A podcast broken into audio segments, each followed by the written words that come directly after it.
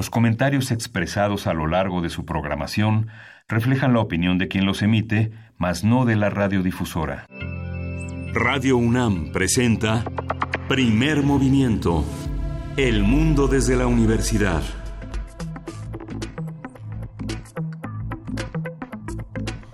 Hola, buenos días. Hoy es lunes 18 de febrero y son las 7.05 de la mañana en esta Ciudad de México. Berenice Camacho, buenos días. Hola, ¿cómo estás? Miguel Ángel Quemain, ¿cómo están ustedes? La audiencia que pues se detiene en estas frecuencias del 96.1 de FM en primer movimiento para escuchar pues distintos temas. Gracias, gracias por sintonizarnos si lo hacen a través de esa frecuencia o si lo hacen también a través del, eh, pues, de nuestra página, de nuestra página radio.unam.mx de manera digital. Saludos también a Radio Universidad de Chihuahua que nos sintonizan en el 105.3, en el 106.9 y en el 105.7. Bienvenidos, buenos días, buen lunes. Pues tenemos muchas cosas a comentar. ¿Tú quieres empezar, Berenice? Claro que sí, hay mucho, mucho que decir. Fíjense, eh, seguramente ustedes recuerdan que aquí en días pasados estuvimos comentando esta nota, esta nota sobre eh, seis personas indígenas en Tlanixco, eh, que fueron en el Estado de México, que fueron ya desde hace varios años, estaban pasando un proceso de prisión preventiva, se les acusaba de em, homicidio calificado y privación ilegal de la libertad. Para el caso de una, un hombre eh, floriculturista, empresario floriculturista, que había sido encontrado muerto en una barranca. Y pues bueno, se, se señaló en, en, su momento a estas seis personas indígenas. Eh, llevaban entre 16 y 13 años de prisión preventiva. Pues bueno, eh, la buena la buena noticia con la que queremos empezar es que bueno ellos tres de ellos ya fueron liberados. Detrás de, de todo este tema eh, de esta acusación pues está el tema de la defensa del agua en su territorio, en su comunidad, frente a empresarios floriculturistas y bueno, de ahí viene también, eh, pues digamos, la, la, lucha que han llevado a cabo distintas organizaciones y organizaciones de la sociedad civil para la defensa de estas personas, puesto que no se encontraban datos de pruebas suficientes y así también lo declaró la ONU a través del alto comisionado en México, eh, no se encontraban datos de pruebas suficientes para señalarles como responsables de estos actos. Entonces, bueno, sacaron ya un comunicado. Ustedes pueden acercarse a las redes sociales de el Centro de Derechos Humanos Seferino Ladrillero. Ellos han llevado a cabo pues la defensa y también el desarrollo en medios de todo este de, de este tema. Pero bueno, esa es la buena noticia. Tres de ellos, tres de estas personas ya fueron, eh, bueno, los tribunales decidieron no iniciar acción penal o no continuar con la acción penal. Fueron liberados el día de ayer faltan todavía tres y pues bueno, es un tema interesante, un tema también que se puede delinear tras, eh, pues digamos, una conjetura de presos políticos, ¿no? O sobre todo presos por defensa de la tierra, del territorio, en este caso de su riqueza que es el agua. Entonces, bueno, ahí está esta nota para iniciar primer movimiento de lunes, lunes 18 de febrero. Miguel Ángel Quemani, sí. tenemos muchas otras cosas. También. Sí, bueno, hoy a las 10 de la mañana, justo cuando acabe el primer movimiento, se reunirán eh, la, en la coordinación del Senado, eh, la, la, la, gente que coordina eh, Miguel Ángel Mancera, eh, a partir de las 10 de la mañana, PAN, PRI, PRD y Movimiento Ciudadano van a fijar sus posturas, cada grupo por separado, en torno al dictamen de la Guardia Nacional. Están convocadas estas comisiones para las 18 horas de hoy. Esta tarde van a retomarse las propuestas de modificación que la oposición hará públicas este lunes. Muchos actores de la opinión pública se han manifestado ampliamente en torno a estas eh, deliberaciones que fue una relatoría que también es resultado de una serie de foros que el Parlamento abrió en Parlamento Abierto, un documento de 250 páginas accesible tanto en el Senado como en la Cámara de Diputados han sido este analizados las ponencias que se presentaron en los foros sobre la creación de la Guardia Nacional, pero solo incluye la modificación que la bancada de Morena ya había hecho pública el pasado 7 de, de febrero. Bueno, va a ser va a ser una Va a ser un día agitado. Mañana seguramente las primeras planas de los periódicos darán cuenta de este, de, este, de, este dictamen. Y el jueves se votará la creación de la Guardia Nacional por fin. Llegamos ya a ese punto después de tantas y tantas audiencias de estos foros con especialistas y ciudadanía, sociedad civil que se hicieron. Ustedes recordarán tanto en diputados, en Cámara de Diputados, como ahora la semana pasada en Cámara de Senadores. Y pues sí, fijan las posturas los distintos grupos parlamentarios. El, el dictamen sale, digamos, pues con lo que redactó Morena, o es al menos lo que se está eh, pues así señalando por parte de las personas que estuvieron involucradas en estos foros, ¿no? Eh, no se recuperó demasiado de lo que, o mucho de lo que eh, se pudo aportar, aportaciones muy valiosas. de verdad que vale la pena darse una vuelta por el registro audiovisual de estos foros que tuvieron lugar la semana pasada y pues sí, esta discusión pues tendrá su punto final el próximo jueves. Sí. Muy interesante. Y hoy le damos la bienvenida a nuestros, a nuestros radioescuchas que nos sintonizan a través de las frecuencias de Radio Universidad de Chihuahua, el 105.3, el 106.9 y los y 105.7. Vamos a estar con ellos de 6 a 7 hora de Chihuahua y de 7 a 8 hora de la Ciudad de México. Y tenemos un programa muy rico, muy interesante el día de hoy, Berenice. Muy interesante, muchos temas, muchos temas por analizar, por discutir, por dialogar. Vamos a iniciar como todos los lunes, con ciencia, lunes de ciencia, la ley de bioseguridad eh, pues que está ahí en, en la discusión para su abrogación o no. Bueno, vamos a conversar con la doctora Brenda Valderrama, quien es investigadora del Instituto de Biotecnología de esta universidad y presidenta de la Academia de Ciencias de Morelos. Esto en unos momentos más. Y en Norte Nacional tenemos eh, la Organización Internacional de Trabajadores que hizo, que preside Napoleón Gómez Urrutia. Vamos a comentar con el comentario de Carlos de Buen, eh, licenciado en Derecho y maestro en Sociología por la Universidad Iberoamericana, especialista en Derecho Laboral por la Universidad Panamericana.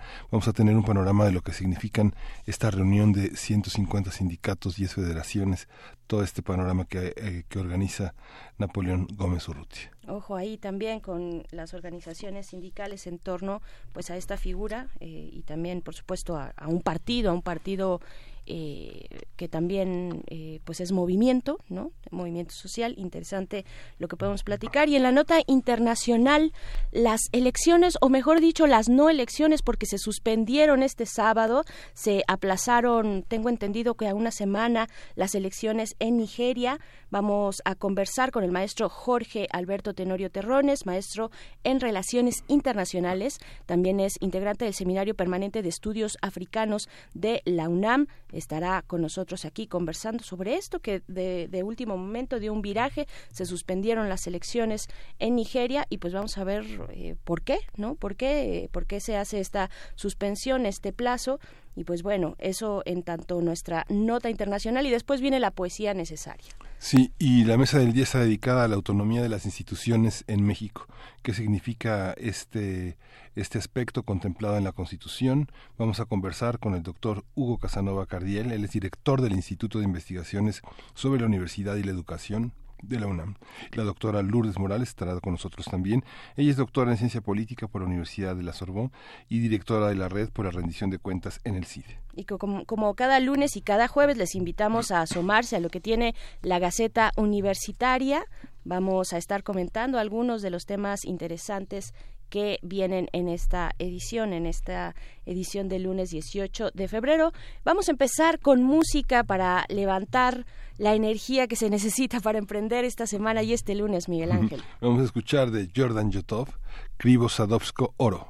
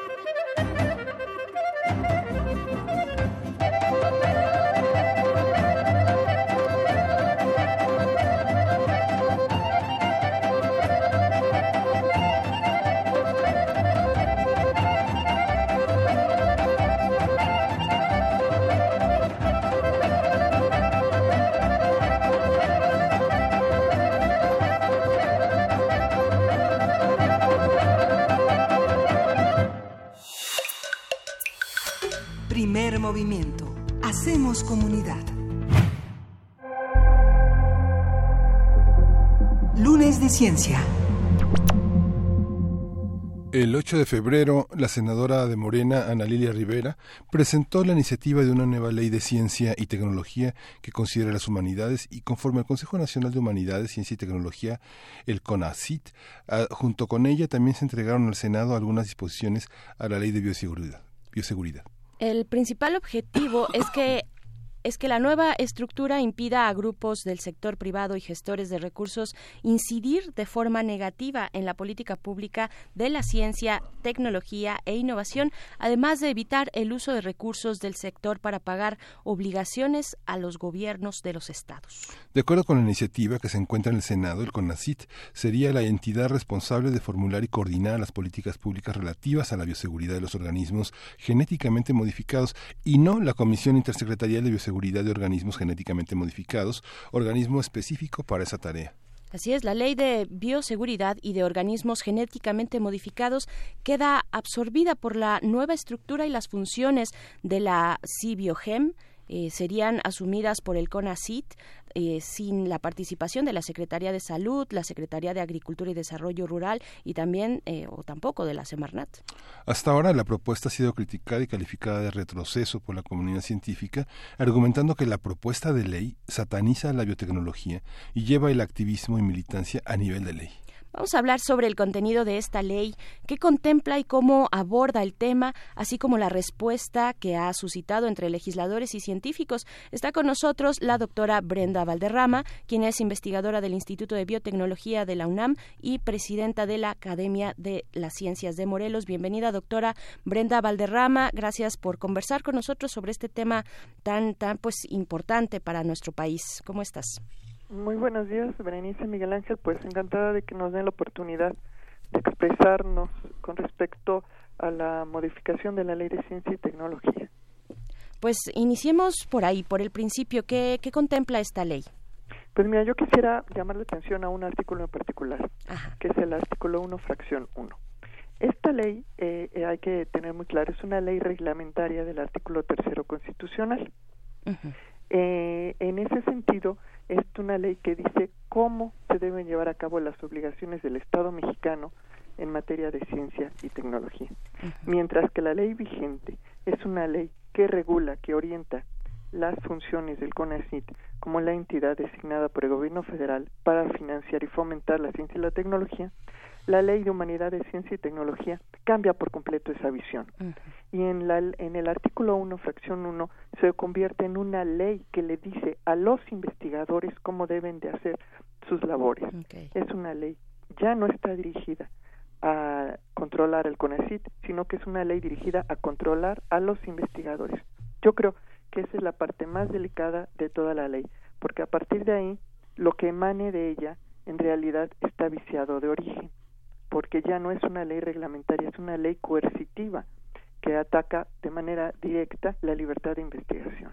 Solo para puntualizar, ¿en qué sentido dirigir a los investigadores? ¿Qué es lo que está pues, proponiendo? El, el, artículo 1, fracción 1, dice que el objetivo de esta ley es generar los lineamientos de cómo deberán realizarse las investigaciones científicas, el desarrollo tecnológico y la difusión de la ciencia. A diferencia de la eh, redacción anterior que dice que esa ley es para dar los lineamientos conforme a los cuales el CONACIT llevará a cabo la inversión pública y el fomento de la ciencia y la tecnología. Esto hay que decirlo que de alguna manera la, actividad, los proyectos de investigación de los investigadores, de los científicos, son resultado pues de que se cuenta con una autonomía en por parte de las universidades y que eso representa también en el terreno del pensamiento una autonomía de pensamiento y una capacidad para entender los problemas nacionales desde una perspectiva ni gubernamental ni partidista, ¿no? Por supuesto, y, ahí entronca muy bien con el tema de la autonomía universitaria, la modificación al artículo 3 constitucional, que también está ahorita en el tintero, donde desaparece la autonomía de la redacción del artículo 3, fracción 7 de la Constitución. Si sumamos las dos modificaciones, encontramos que eh, para esta nueva eh, eh, época que estaremos viviendo, estaremos una comunidad científica completamente avasallada por las decisiones gubernamentales, perdiendo la autonomía de las universidades y la libertad de investigación conforme al financiamiento de CONACYT. Esto es una distracción de, este programática, es una distracción de quienes están encabezando estas modificaciones o, o realmente le sirve algo al nuevo gobierno tener una, una injerencia en este rubro. Bueno, yo me imagino que es parte de un, de un diseño, porque son dos, dos eh, modificaciones concertadas en el tiempo y las dos en la misma dirección. Ahora, ¿qué, qué sucede? Déjame decirte que eh, la preocupación es muy profunda. No solamente viene asociada a una reducción del presupuesto, sino que ahora esa reducción del presupuesto pierde todo contrapeso. Desaparecen desde el Consejo General de Ciencia y Tecnología, en el cual los secretarios de Estado podían transmitirle al CONACYT las necesidades de los diferentes sectores. También desaparece el Foro Consultivo de Ciencia y Tecnología, desaparece la Conferencia Nacional de Ciencia y Tecnología, que era el único foro en el que CONACYT y los 32 responsables de los estados convergían en el diseño de políticas públicas regionales eh, y además se le faculta a la Dirección General de CONACYT para poder, en uno de los artículos se le faculta para poder eh, eh, este, suspender cualquier investigación, cualquier actividad de investigación pública o privada sin necesidad de que se interponga un proceso. Es a decisión de la persona que está en la dirección general. Todo esto en realidad pues genera un ambiente de profunda incertidumbre. No solo hay menos dinero, sino que además hay una amenaza real y, y por escrito de lo que es la autonomía, la libertad de investigación.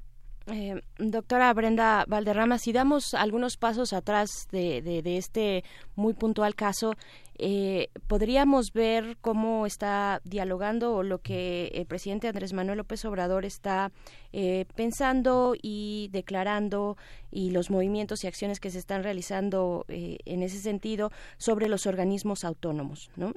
ha habido como distintas, distintas acciones dirigidas a, a esto, a, a, revisar cuál es el papel, el papel en términos generales dentro de un Estado mexicano de estos organismos autónomos, cómo lo están ¿Cómo están viendo, digamos, esta imagen grande, amplia, eh, panorámica de en cuanto a lo que le toca al CONACIT en relación con esta ley?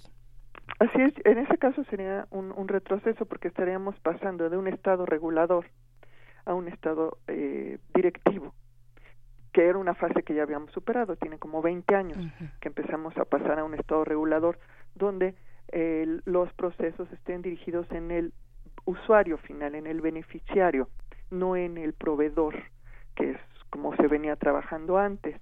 Y bueno, y tenemos desde el, el INE, el INAI, la CRE, la CNH, muchas instituciones, la Comisión Nacional de Derechos Humanos, muchas instituciones que tienen, gozan de autonomía.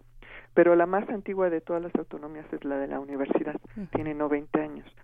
Y surge por la necesidad imperiosa de desvincular la educación y la investigación científica de las visiones temporales de los diferentes grupos de la pluralidad política mexicana. Yo creo que en ese sentido sería el peor de los retrocesos. Estaríamos perdiendo 90 años de desarrollo universitario, no nada más para la UNAM, también las 32 estatales están en ese sentido en, amenazadas, perderían su autonomía frente a su autoridad directa, que es el gobernador. Este proceso eh, ha sido uno de los aspectos más polémicos en torno a la posición del nuevo gobierno frente a la, a la, a la, a la parte de la ciencia y la tecnología. ¿Cuál es la cuál es cuál es el, apoyo internacional con el que se cuenta? Hay una hay una observación internacional sobre la situación que pueden padecer o vivir los investigadores de un país determinado.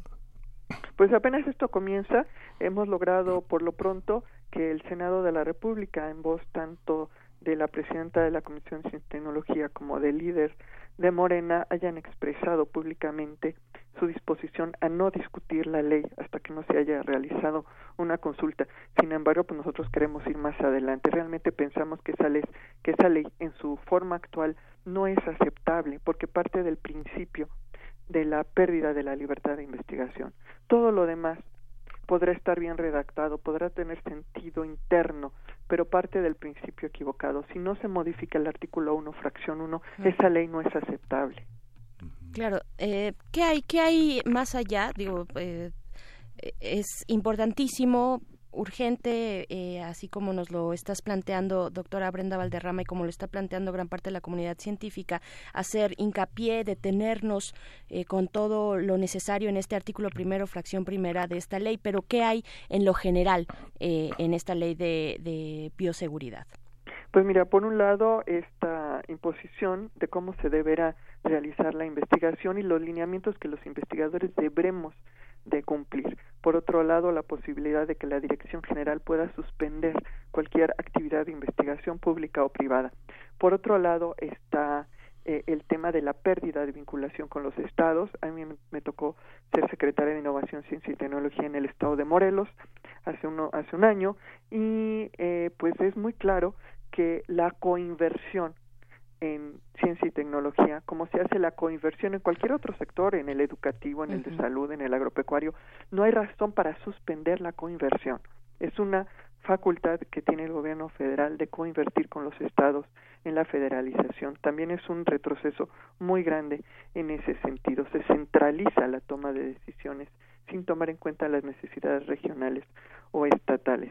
Y por otro lado, en particular, y yo siendo investigadora del Instituto de Biotecnología, pues me preocupa profundamente es que la disciplina sea mencionada por su nombre en cinco ocasiones en la ley pero siempre en el contexto de riesgo, de peligro, de necesidad de sobreregulación. Y eso pues además no solamente en el tema de la pérdida de la libertad de investigación, sino en particular para la biotecnología nos presenta una amenaza real. No solamente en la capacidad que nosotros tenemos de investigar, sino también de transferir la tecnología y de seguir captando talentos para que mantengan la disciplina viva y a buen nivel. Esta reducción de la conversión se hizo ya, se había hecho ya en el, en el caso de cultura, pero no había pasado en el caso de la ciencia. Pareciera que viene de atrás esta esta, esta puesta eh, esta, esta puesta a raya de los gobiernos de los estados y de las universidades estatales que no solo son permanentemente arrinconadas desde una perspectiva muy centralista, sino que ahora bueno se enfatiza esto a pesar de que hablamos de una transformación de los de los conceptos. Esta esta esta percepción que tengo es es, es correcta, doctora o por supuesto que es correcta la, es una escala diferente a la que tenemos en la UNAM, pero las universidades estatales para su supervivencia también requieren la libertad de investigación que les permita vincular sus procesos de generación de conocimiento a las, a las necesidades locales y regionales. Sí van a tener una reducción presupuestal y además los recursos de CONACIT van a estar decididos desde el centro para las necesidades del centro del país van a perder toda oportunidad de desarrollo y van a sufrir una degradación mucho más acelerada de las que vamos a tener nosotros en la UNAM. Y eso es un gran prejuicio de la formación de recursos humanos, pero también del fortalecimiento y de la sustentabilidad, no solo de las instituciones, sino de los estados. ¿Cómo, ¿Cómo se plantea, doctora, seguir una ruta de diálogo con el legislativo? Eh, ¿Qué se está eh, empezando a proponer por parte de la comunidad científica que está involucrada en esta discusión? Eh, ¿qué, hay, ¿Qué hay hacia adelante para este diálogo con los legisladores y legisladoras? Pues lo primero es la voluntad de parte de los senadores de convocarnos. Nosotros aquí en Morelos ya estamos eh, en, en la cita con nuestra senadora y estaremos eh, buscando tanto a la senadora Beatriz Paredes como al senador Martí Batres y al senador Ricardo Monreal para que nos den la posibilidad de hacer un foro, pero un foro realmente abierto, propositivo, y que nos lleve a una solución. Por otro lado, eh, tengo que decirles que este fin de semana ya se detonaron las voces en redes sociales pidiendo el cambio en la dirección general de CONECIT. Yo creo que, que es un tema que no hay que soslayar, que, que hay que seguir nosotros con un pensamiento crítico tratando de definir y de encontrar cuáles serían las mejores soluciones modificar o, o, suspender la ley podría no tener mucho sentido si en la dirección de CONACYT sigue la misma filosofía, si no es permeable a las necesidades del sector. Yo creo que ese es el gran reto que tenemos y que pudiera hacer que los científicos mexicanos fueran realmente esta cohesión, este grupo cohesionado y, y sensible, sensato, que pudiera poner una eh, nueva visión de cómo debemos estar realizando la ciencia en México y su financiamiento. ¿Ustedes creen que realmente es la dirección de CONACID quien está haciendo los nombramientos eh, de los otros funcionarios de la, de, la, de la institución? Digamos que los últimos nombramientos a los que se han visto obligados a renunciar son evidentemente cuadros de partido, ¿no? Pues es facultad de la Dirección General de CONACYT, pero también puede delegarla en los directores adjuntos. Ahí sí no sabría exactamente quién tomó la decisión de los nombramientos. Lo que sí podemos saber, y es, y es evidente, es que la línea filosófica de la Dirección General de CONACYT se transmite en la Ley de Humanidades, Ciencia y Tecnología, sobre todo el tema de los transgénicos. Entonces, no es difícil pensar que hay una vinculación directa entre la filosofía de la institución con la filosofía de la ley. De alguna manera, el pensar como lo está usted señalando, eh, significa que en una pequeña escala las instituciones se convierten como, digamos, como en activistas de una, una especie de militancia y esto reduce la posibilidad de gobernar para todos. Pues mira, si eso lo combinas, que, que, que es realmente muy difícil que no suceda porque cuando entra una nueva administración tiene su filosofía de la administración, eso permea en la forma como distribuye el presupuesto y en las prioridades que da. Pero por otro lado, yo creo que la parte más peligrosa aquí es el centralismo, es la pérdida de los contrapesos la desaparición de la Conferencia Nacional, del Foro Científico y Tecnológico, del Consejo General de Ciencia y Tecnología y del Consejo Consultivo de Ciencias, que todos desaparecen de la ley de manera contundente, evita la creación de contrapesos y se vuelve un tema realmente de una persona. Es una persona la que va a tomar las decisiones de políticas públicas para todo el país para seis años para todo el territorio y para toda la población. Y es que se queda esa persona, digamos, no no la persona, sino las decisiones se quedan sin oportunidad de contrapesos, tanto de políticas públicas como de organismos académicos acreditados. No, y la otra cosa es la curva de aprendizaje. El diseño de políticas públicas en ciencia es una especialidad. Se tienen que tomar desde cursos de asignación de presupuesto, eh, eh, estrategias de planeación, todo lleva una curva de aprendizaje y, y, también la sustitución tan rápida y tan profunda de personal en CONACYT, el despido masivo y la sustitución de los cuadros intermedios nos va a llevar a que se alargue esta curva de aprendizaje. Entonces, cuando en realidad a veces se toma uno o dos años, se pudiera llevar hasta cuatro o cinco años poder rediseñar las políticas públicas por, por, por esta misma situación. Entonces yo creo que sí es importante, eh, no nada más en caso de CONACIT, en todos los casos, de que los cuadros eh, directivo y operativo tengan experiencia en el diseño de políticas públicas, para que ayuden a los estratégicos, a las direcciones generales, a los secretarios a tomar las mejores decisiones y en cómo trasladarlas realmente a programas presupuestales que sean funcionales, que sean operativos y que realmente solucionen los problemas, sino que caemos en el riesgo de tener programas eternos que se vuelvan subsidios en lugar de programas de, de políticas públicas. Para eso es necesario también una formación, también se requieren profesionales en, en, en, estas actividades y desgraciadamente estamos viendo que en CONACIT, al igual que en el resto del gobierno federal, están siendo despedidos de sus funciones. Todo esto pues nos lleva a un escenario muy muy de mucho riesgo, no solamente un retroceso, sino también la posibilidad de una degradación institucional, tanto del CONACYT como de las universidades y de la actividad de investigación en su generalidad. Pero estos despidos no no este no, no, no están siendo visualizados en función de la, experiencia de la gente. ¿Cuáles serán las características de estos despidos? bueno, lo que tenemos como, como visión es que hay una limpia de arriba hacia abajo, ¿no? Pero esta, esta noción de limpia eh, implica eh, que esa curva de aprendizaje se, se descarte a estas personas que han tenido esta experiencia en, la aplicación de programas, que es el aterrizaje de programas, su internacionalización, su acuerdo y este en la comunidad científica es lo que realmente consiste esa curva de aprendizaje, esa experiencia, ¿verdad? Totalmente, porque mira, los fondos mixtos, los fondos regionales, el programa de estímulos a la innovación, el mismo Sistema Nacional de Investigadores son las respuestas a las necesidades de la población, no nada más de los científicos, de la sociedad, porque un gobierno que deja de invertir en ciencia no le falla a los científicos, le falla a la sociedad. En ese sentido, todos los programas presupuestales tienen que tener un fin último y el fin último es mejorar la calidad de vida de los mexicanos, mejorar la competitividad de las empresas mexicanas, acercarnos a la sustentabilidad, al desarrollo sustentable, mejorar la calidad científica, de la educación científica en las escuelas. Ese es el fin último de las políticas públicas y hacia allá tienen que estar diseñadas. las políticas públicas no son para resolver los problemas del gobierno, son para resolver los problemas de la sociedad.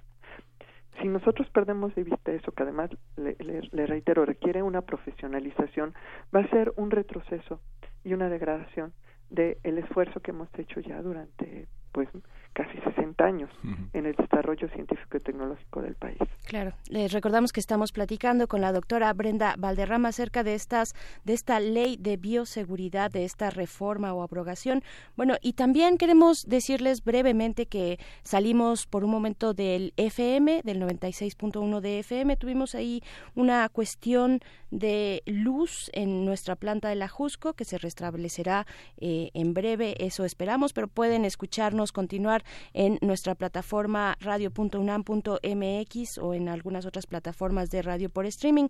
Eh, doctora Brenda Valderrama, eh, ¿cómo en, esta en, esta eh, cuestión de dar difusión a la ciencia, de, la cual la ciencia, la comunidad científica está obligada, ¿no? Como este compromiso social, pregunta, no, no podemos dejar de preguntarte eh, pues vaya dentro de tu trabajo de biotecnología, cuáles son específicamente así las, las amenazas, los riesgos que prevés en términos tal vez de coinversión eh, si esta situación prosperara. Mira, la, biotecnología ha tenido grandes avances en los últimos años. Realmente es una solución a problemas eh, básicos en la sociedad. Tenemos tres grandes áreas, lo que es la, la, la biotecnología industrial, la biotecnología ambiental y la biotecnología médica. En esas tres áreas estamos ya en un nivel de madurez que permite la transferencia del conocimiento de las universidades a los empresarios, porque son los empresarios los que llevan el producto a la sociedad. y, y, de esa forma pues, se cierra el círculo virtuoso, donde generan empleo, proveen de soluciones a la sociedad y además pues pagan impuestos y con esos impuestos pues se vuelve a financiar la ciencia.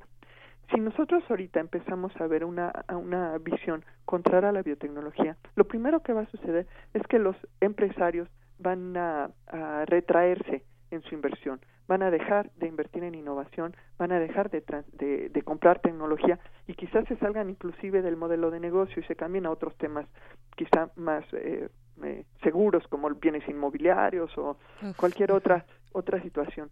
Y dejando un vacío, porque entonces, como por ejemplo, la salud no puede eh, eh, no comprar vacunas, la, la, el sector salud no puede no comprar medicamentos, entonces nos vamos a volver importadores de tecnología, porque México va a dejar de desarrollar su tecnología en era biotecnológica. Y eso se lleva también al campo industrial y al cambio al campo ambiental. Aquí lo que nos interesa a nosotros, primero, es que no se satanice la biotecnología y segundo, que, que, se evite que eh, la discrecionalidad en cuanto a la posibilidad de una sola persona, de un solo funcionario, de poder suspender y de poder eh, bloquear cualquier investigación. Y eso eh, es importante porque mira el tema de los organismos genéticamente modificados es muy amplio. Es una tecnología de rutina en la biotecnología es una tecnología que tiene muchísimas vertientes muchísimo apoyo y el caso particular de una tecnología en un campo en particular que tiene que ver el maíz genéticamente modificado puede darle al traste a los esfuerzos de una gran comunidad de muchos años que hemos desarrollado productos y servicios muy importantes para la sociedad.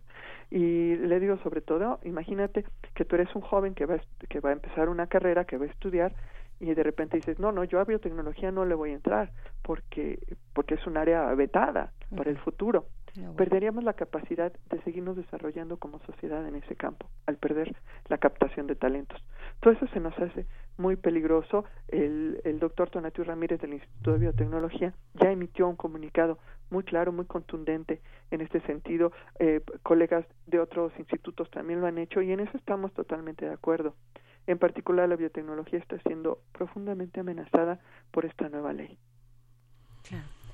¿Y qué esperar, qué esperar, eh, doctora Brenda Valderrama? Digamos, en tanto proceso legislativo, eh, se saben ya las fechas, se sabe eh, cuándo arrancará pues esta discusión ya, digamos, en forma y, y, sobre todo también para estar muy pendientes de cómo se va gestando y de los apoyos que se van necesitando dentro de la comunidad, de la comunidad científica.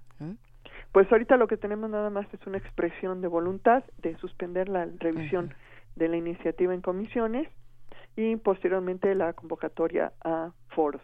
Yo me imagino que va a estar eh, supeditado un poco a los trabajos del, de, de los otros asuntos pendientes que tiene el Senado, pero yo espero que en una o dos semanas máximo ya tengamos fecha.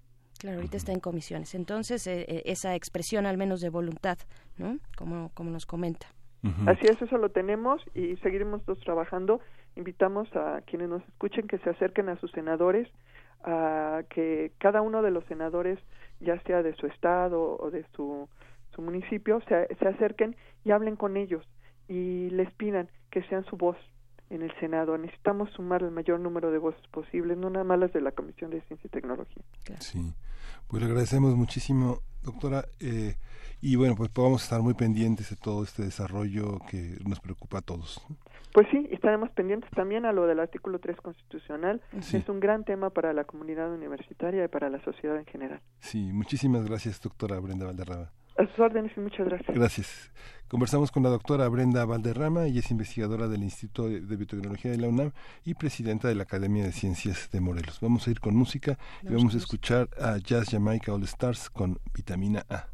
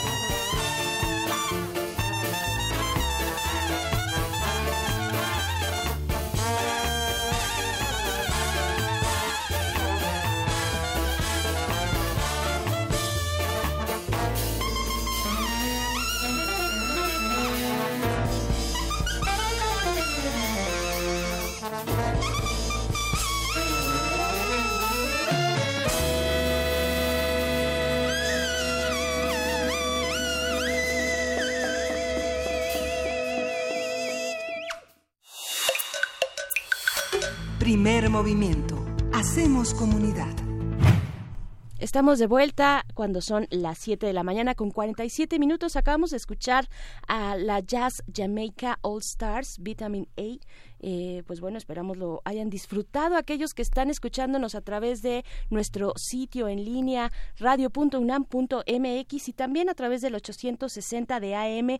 Ya algunos notaron que salimos del aire en el 96.1 de FM. El Sarco nos pregunta, pues, ¿qué pasó ahí? Ya van, este, pues cada vez, dice, algún dedo censurador es enemigo de la señora Berenjena. Van dos veces que a la hora de su pregunta se va el audio. Nada de eso, eh, y Tecuani, eh, tenemos algunos problemas en la planta de la Jusco. Se nos fue la luz así se nos fue la luz en la planta de la Jusco, se está trabajando ya para restablecer, pero les invitamos a quedarse en el 860 de AM o también en radio.unam.mx para continuar con esta conversación que se nos ha ido como agua, temas muy importantes, interesantes, sin duda de detenernos esta cuestión de la ley de bioseguridad. Miguel Ángel Quemain, pues eh, importante, platicábamos ya bastantes cosas fuera del aire eh, sobre los pormenores y la manera en la que pues va eh, repercutiendo, ¿no? Eh, queriendo o sin querer, pues movimientos tan importantes como este. Sí, sí, hoy vamos a tener justamente una mesa en la que vamos a ampliar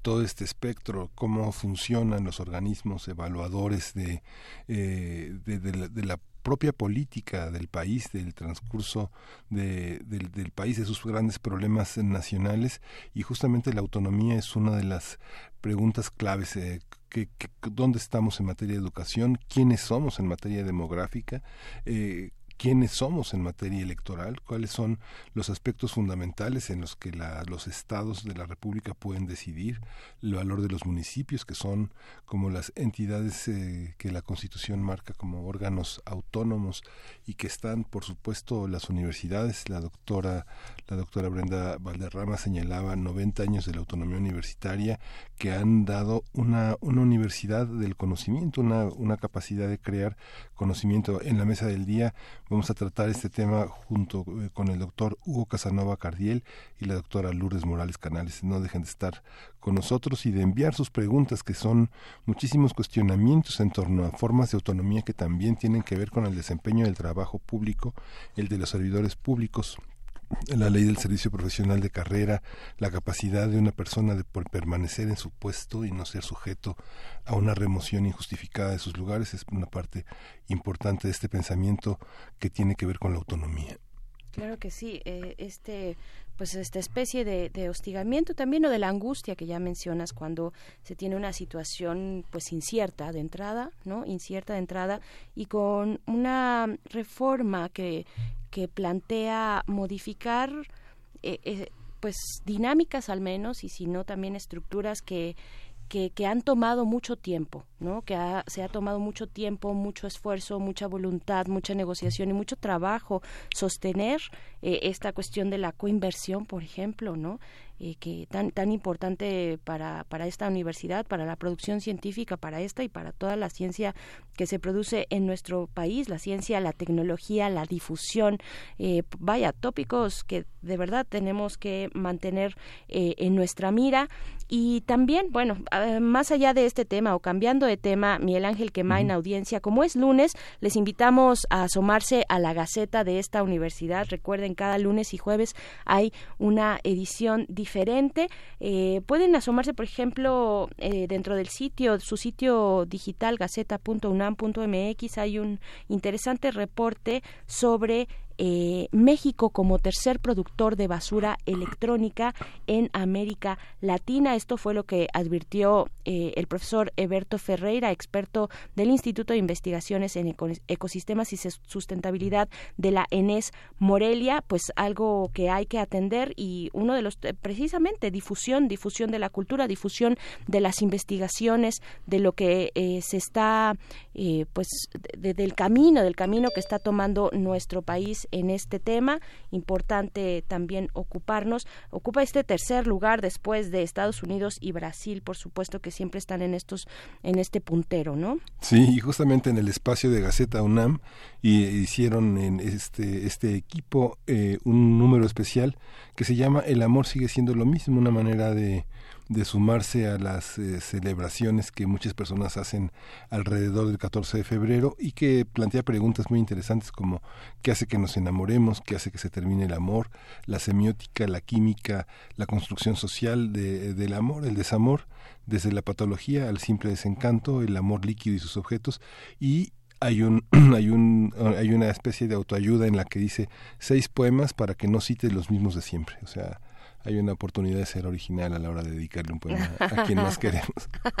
Otra buena oportunidad es escucharnos, escucharnos todos los días y escuchar la poesía necesaria que tenemos aquí. De pronto no es tan romántica, Miguel Ángel. No. Eh, no, no. Eh, sí puede ser amorosa, pero no romántica. Ahí habrá que tener un debate también sobre cómo socialmente se está modificando o no el amor. Dices aquí, bueno, el amor no ha cambiado, el amor sigue siendo el mismo. En algunos términos, yo creo que en otros, eh, como constructo social, pues tiene está eh, sí atravesado por ese tamiz de las nuevas generaciones, ¿no? Eh, que particularmente movimientos de mujeres eh, feministas que dicen no, no, no más al amor romántico que tanto nos daña tanto a hombres como a mujeres y pues bueno, una, una buena discusión post 14 de febrero. Sí. Y, bueno, hay muchos muchos temas. El, justamente en este espacio electrónico eh, tenemos un golazo de los Pumas que venció el América una Universitaria.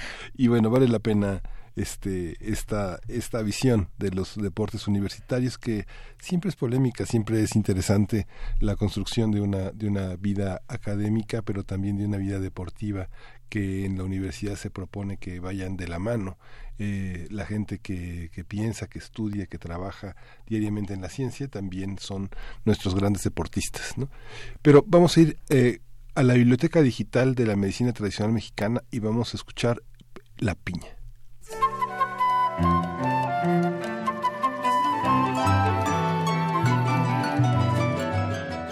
Biblioteca Digital de la Medicina Tradicional Mexicana. Piña. En el mercado Lázaro Cárdenas. Buenos días, señora. ¿Usted tiene piña? Piña no, la piña se vende la fruta. ¿Pero sí se puede usar la piña como medicamento? Sí, se puede utilizar, utilizar como medicinal, le sirve para el riñón o para bajar de peso, para adelgazar. Para eso te sirve la piña.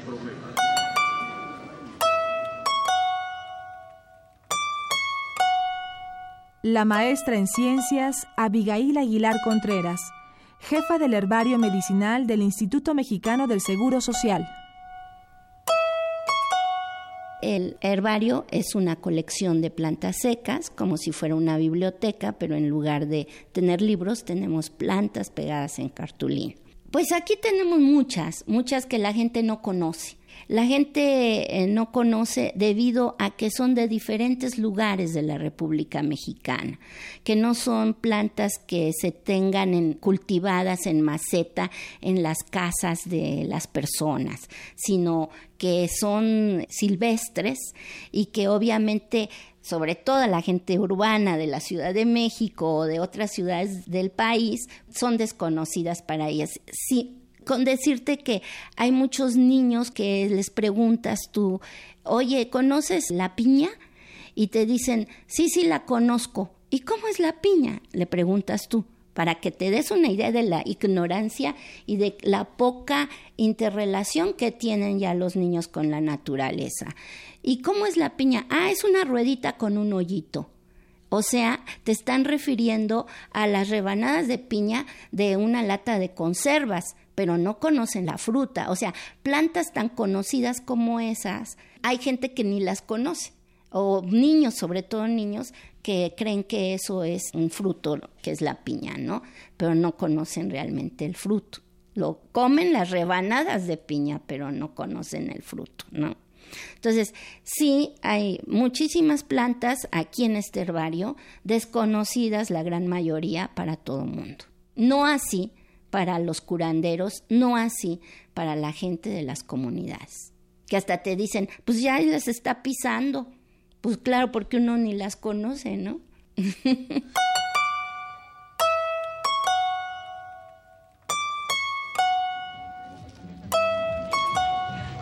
en el mercado Sonora. Disculpe señora, buenos días. Eh, ¿Usted tendrá piña? Piña no, pino. Piña en la verdulería. pino, eso sí, porque es hierba. Biblioteca Digital de la Medicina Tradicional Mexicana. Piña. La piña, fruta de pulpa dulce y carnosa, así como de cáscara gruesa y áspera, es oriunda de los trópicos de América. La piña habita en climas cálidos, semicálidos y templados. Se la asocia a bosques tropicales caducifolios y subcaducifolios, a bosques espinosos y mesófilos de montaña y a bosques de encino y pino. El uso medicinal más frecuente de esta fruta se lleva a cabo en el tratamiento de trastornos del aparato digestivo, como los llamados cólicos de enojo, diarreas y enfermedades de la vesícula biliar. Para el alivio de estos padecimientos se prescribe tradicionalmente preparar un jarabe con el cocimiento de las hojas de la piña, añadiendo un poco de raíz y cáscara de limón agrio, canela, lima rallada, nabo, hoja de la higuera, mecate de maguey, semillas cimarronas, azúcar y alcohol. Acto seguido, la cocción debe filtrarse y de este preparado se toman tres copitas al día.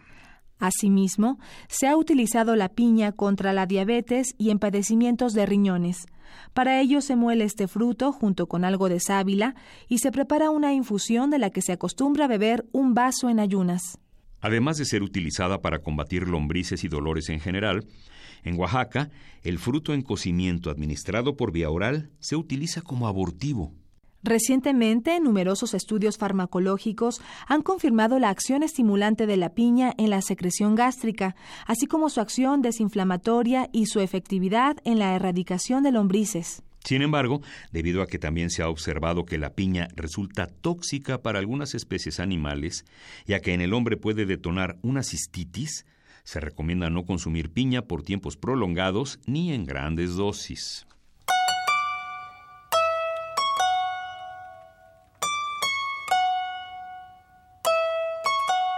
La información que aquí se presenta puede encontrarla en la Biblioteca Digital de la Medicina Tradicional Mexicana, una publicación de la UNAM a través de su programa universitario México Nación Multicultural.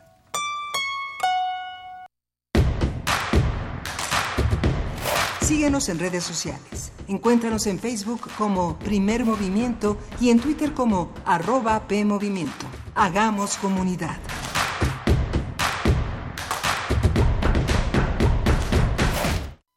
Lenguajes textuales sin fronteras, performance y neurociencia se encuentran gracias a la palabra que es arte, sonido y textura, conocimiento y creación.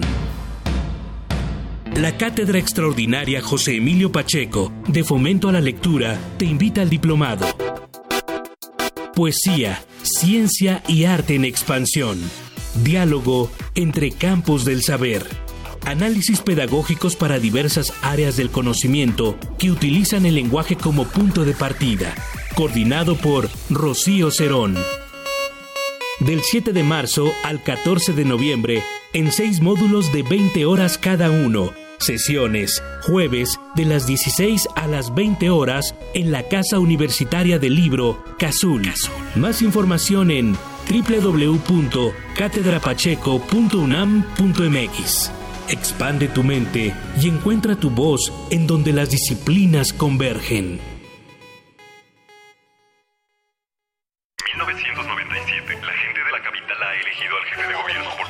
Se despenaliza el aborto en el DF. Este es el gran avance en materia de derechos humanos. La nueva reforma permite el matrimonio entre parejas del mismo sexo en el Distrito Federal. La ciudadanía frena el corredor Chapultepec gracias a la consulta organizada por el IED. Este primero de julio de 2018, en la Ciudad de México, se registró un nivel de participación histórico.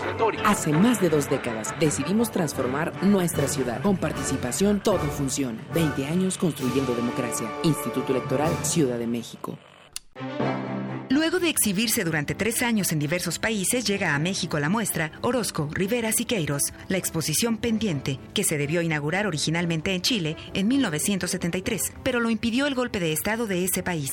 Se exhiben 180 piezas entre obra pictórica, documentos, videos y otros testimonios que dan cuenta de la cancelación de la muestra. Orozco, Rivera, Siqueiros, la exposición pendiente, se puede visitar en el Museo de Arte Carrillo Gil, en el sur de la Ciudad de México.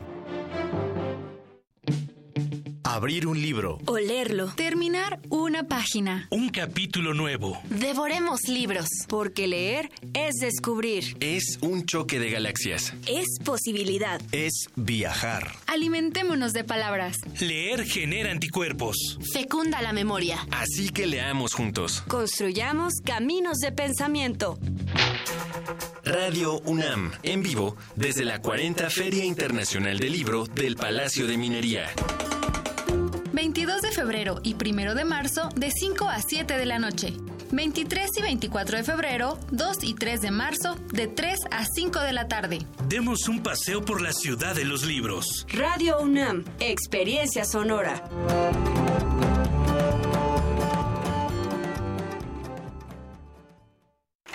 Resguardar la vida a través de una cámara y proyectar la realidad en cortes y transiciones para convertirla en arte.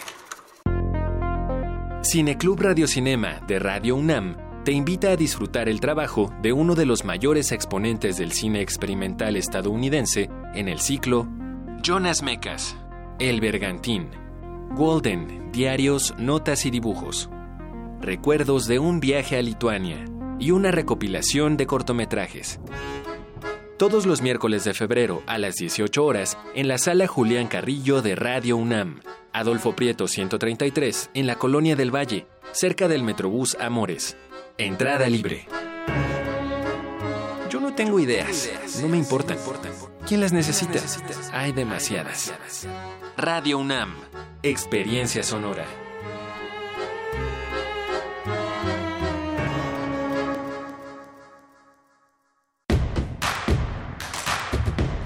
Queremos escucharte. Llámanos al 55 36 43 39 y al 55 36 89 89. Primer movimiento. Hacemos comunidad. A partir. Regresamos aquí a primer movimiento. Son las 8.04 de la mañana de este lunes 18 de febrero. Berenice Camacho, ¿cómo estás? Miguel Ángel Quemain, gracias por continuar con nosotros en esta segunda hora de primer movimiento. Como bien lo dices, pues estamos, estamos experimentando algunas dificultades técnicas con nuestra antena en el Ajusco.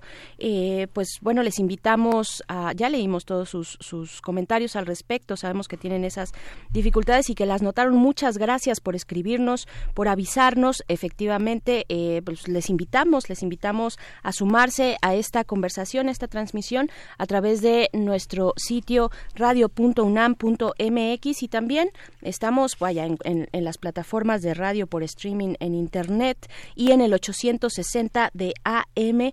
Gracias por seguirnos, gracias por comentarnos y pues bueno, este eh, esta emisión continúa con distintos temas para, para lo que resta de nuestro programa. Estaremos platicando sobre eh, esta organización internacional de trabajadores en torno a Napoleón Gómez Urrutia con el comentario de Carlos de Buen, licenciado en Derecho y maestro en Sociología por la Universidad Iberoamericana. En unos momentos más estaremos con él al aire, Miguel Ángel, y otras cosas también que quedan por delante en nuestro programa de hoy. Sí, justamente, eh, no sé si se acuerdan algunos de nuestros radioescuchas de una gran novela que escribió José Revueltas, se llamaba, se llama Los Muros de Agua, y así se va a llamar el nuevo centro eh, cultural, se llamará así. El presidente Andrés Manuel López Obrador firmó hoy un decreto para eliminar la prisión entre las Islas Marías en el litoral occidental del país.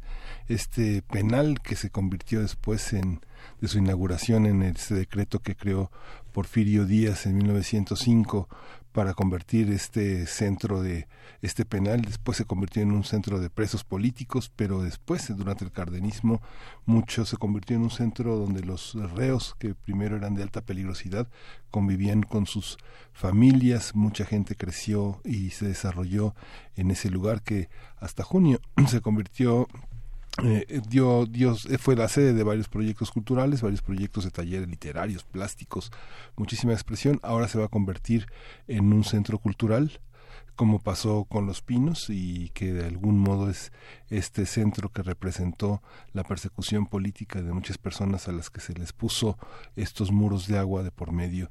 Y bueno va a ser interesante ver el desarrollo de esta de esta propuesta. Habrá que ver si van a ser paquetes para ir a dar una vuelta para allá paquetes ecoturísticos porque además está es una biosfera protegida. Habrá que ver, sí, por supuesto, este signo de la ignominia, signo de la persecución política, de cuando la política y el sistema judicial penal eh, la persecución se, se juntan, se unen y se hace una herramienta de este, de este sistema penal o de aquel, de aquel sistema penal, tantas historias que contar. También eh, como recomendación sería bueno tener ahí un memorial, ¿no? Un memorial, una base de la memoria histórica sobre, sobre este lugar eh, y que dé cuenta también de, la necesidad de los eh, pues del debido proceso de la justicia de la memoria en nuestro país. Y pues bueno sí así estará. También un, tema eh, interesante al respecto es ver cómo van a ser trasladadas las personas que están que, que, que, se encuentran en este centro ¿no? a cuál a qué lugares se dirigirán eh, dado que pues son sentencias muy largas las que se, se, purgan ahí, eh, ver cómo, eh, digamos, con atención a sus derechos, a sus derechos procesales también, pues de pronto pues entrar en estos lugares tiene o se sufre una suerte de desarticulación con la comunidad. Sería interesante ver que estas personas puedan volver a tener lazos cercanos con la comunidad eh, respecto al lugar al que al que serán enviadas. Es uno de los derechos procesales estar cerca de su comunidad, aunque estés en un centro de detención penitenciario. Sí, y pues mientras tanto nos vamos a la, a la nota nacional. Primer movimiento. Hacemos comunidad. Nota nacional. La semana pasada, Napoleón Gómez Urrutia, senador y secretario general del Sindicato Minero, presentó la Confederación Internacional de Trabajadores, la CIT, la CIT. Eh, según afirma, el objetivo de esta organización es modernizar e internacionalizar el sindicalismo mexicano. La nueva central que él presidirá pretende globalizar a los sindicatos mexicanos y llenar el vacío dejado por los corporativistas. Gómez Urrutia declaró que si bien tiene el apoyo de Morena, la CIT se mantendrá ajena al gobierno de Andrés Manuel López Obrador y de Morena. El líder sindical señaló que la Confederación Internacional de Trabajadores está compuesta por 10 federaciones y 150 sindicatos. Surge de la necesidad de la clase trabajadora y su objetivo es defender los derechos económicos y sociales del movimiento obrero, los cuales han sido traicionados y abandonados por dirigentes que responden más a los intereses de la clase empresarial que ha enriquecido, que se ha enriquecido a costa de bajos salarios y escasas prestaciones. Y justo a partir de esta iniciativa vamos a hablar sobre sus objetivos, cómo se inserta en el contexto de la incierta vida laboral mexicana. ¿Qué implica que la promueva Napoleón Gómez Urrutia? Y está con nosotros el Carlos de Buen, él es licenciado en Derecho, maestro en Sociología por la Universidad Iberoamericana y es especialista en Derecho Laboral por la Universidad Panamericana. Carlos, buenos días. Hola, ¿qué tal? Muy buenos días. Muchas gracias por estar con nosotros. Un hombre encantado. Gracias a ustedes. Carlos, pues eh, coméntanos eh, inicialmente en qué consiste esta esta propuesta eh, que se ve, vaya, eh, interesante, robustísima en tanto la es, la el, la concentración de sindicatos, ¿no? 10 federaciones, 150 sindicatos. ¿cómo, ¿Cómo lo ves? Bueno, buenos días, Berenice. Mira, el, buenos días. el tema es principalmente eh, eh, el cambio de trayectoria de, esta organización respecto de otras que la preceden históricamente, donde destacan fundamentalmente dos, la CROM, la CROC, perdón, y la CPM, más la CPM y luego la, la CROM más, más moderna, cronológicamente hablando. Estas centrales, junto con muchas más que no tiene sentido mencionar a todas o tampoco podemos hacerlo. Sí, imagínate. Eh, Toda la historia del sindicalismo mexicano del siglo pasado. Sí, sí, sí, sí. Eh, pero eh, es un sindicalismo que nació, prácticamente nació dependiendo de los intereses del, Estado. Digamos, por lo menos desde la revolución, desde la Casa del Obrero Mundial, que Carranza, digamos, logró controlar y demás. Eh, fue evolucionando de manera tal que eh, se convirtió en un brazo del Estado. Este sindicalismo, eh, sin perder las ligas con, con el Estado, y esto valió por todo el tiempo en que estuvo el PRI en la presidencia, pero tampoco cambió con el PAN, los dos gobiernos del PAN, y bueno, luego se recuperó con y demás. Eh, es un sindicalismo que hizo muy poco por los trabajadores, o prácticamente nada como modelo sindical, sirvió, insisto, a los intereses del gobierno, pero además cada vez se fue haciendo más y más corrupto. Ya era corrupción servir al gobierno, pero fue mucho más corrupción cuando se convirtió en un, una mafia extorsionadora de las empresas a las que emplazaba huelgas sin tener eh, la representación ni siquiera de uno solo de los trabajadores. Y bajo amenazas de cerrar la empresa, suspender labores, sacaba dinero, en el mejor de los casos, que es bastante malo, firmaban los famosos contratos de protección patronal para evitar que otros sindicatos este, rojos o maliciosos se metieran, ¿no? Los que prácticamente no existían en, México. Siempre ha habido un sindicalismo minoritario representativo, pero ha sido, insisto, muy muy minoritario. Eh, en su inmensa mayoría, el movimiento sindical mexicano ha sido un movimiento corrompido que se ha servido a los trabajadores en lugar de servir a los trabajadores.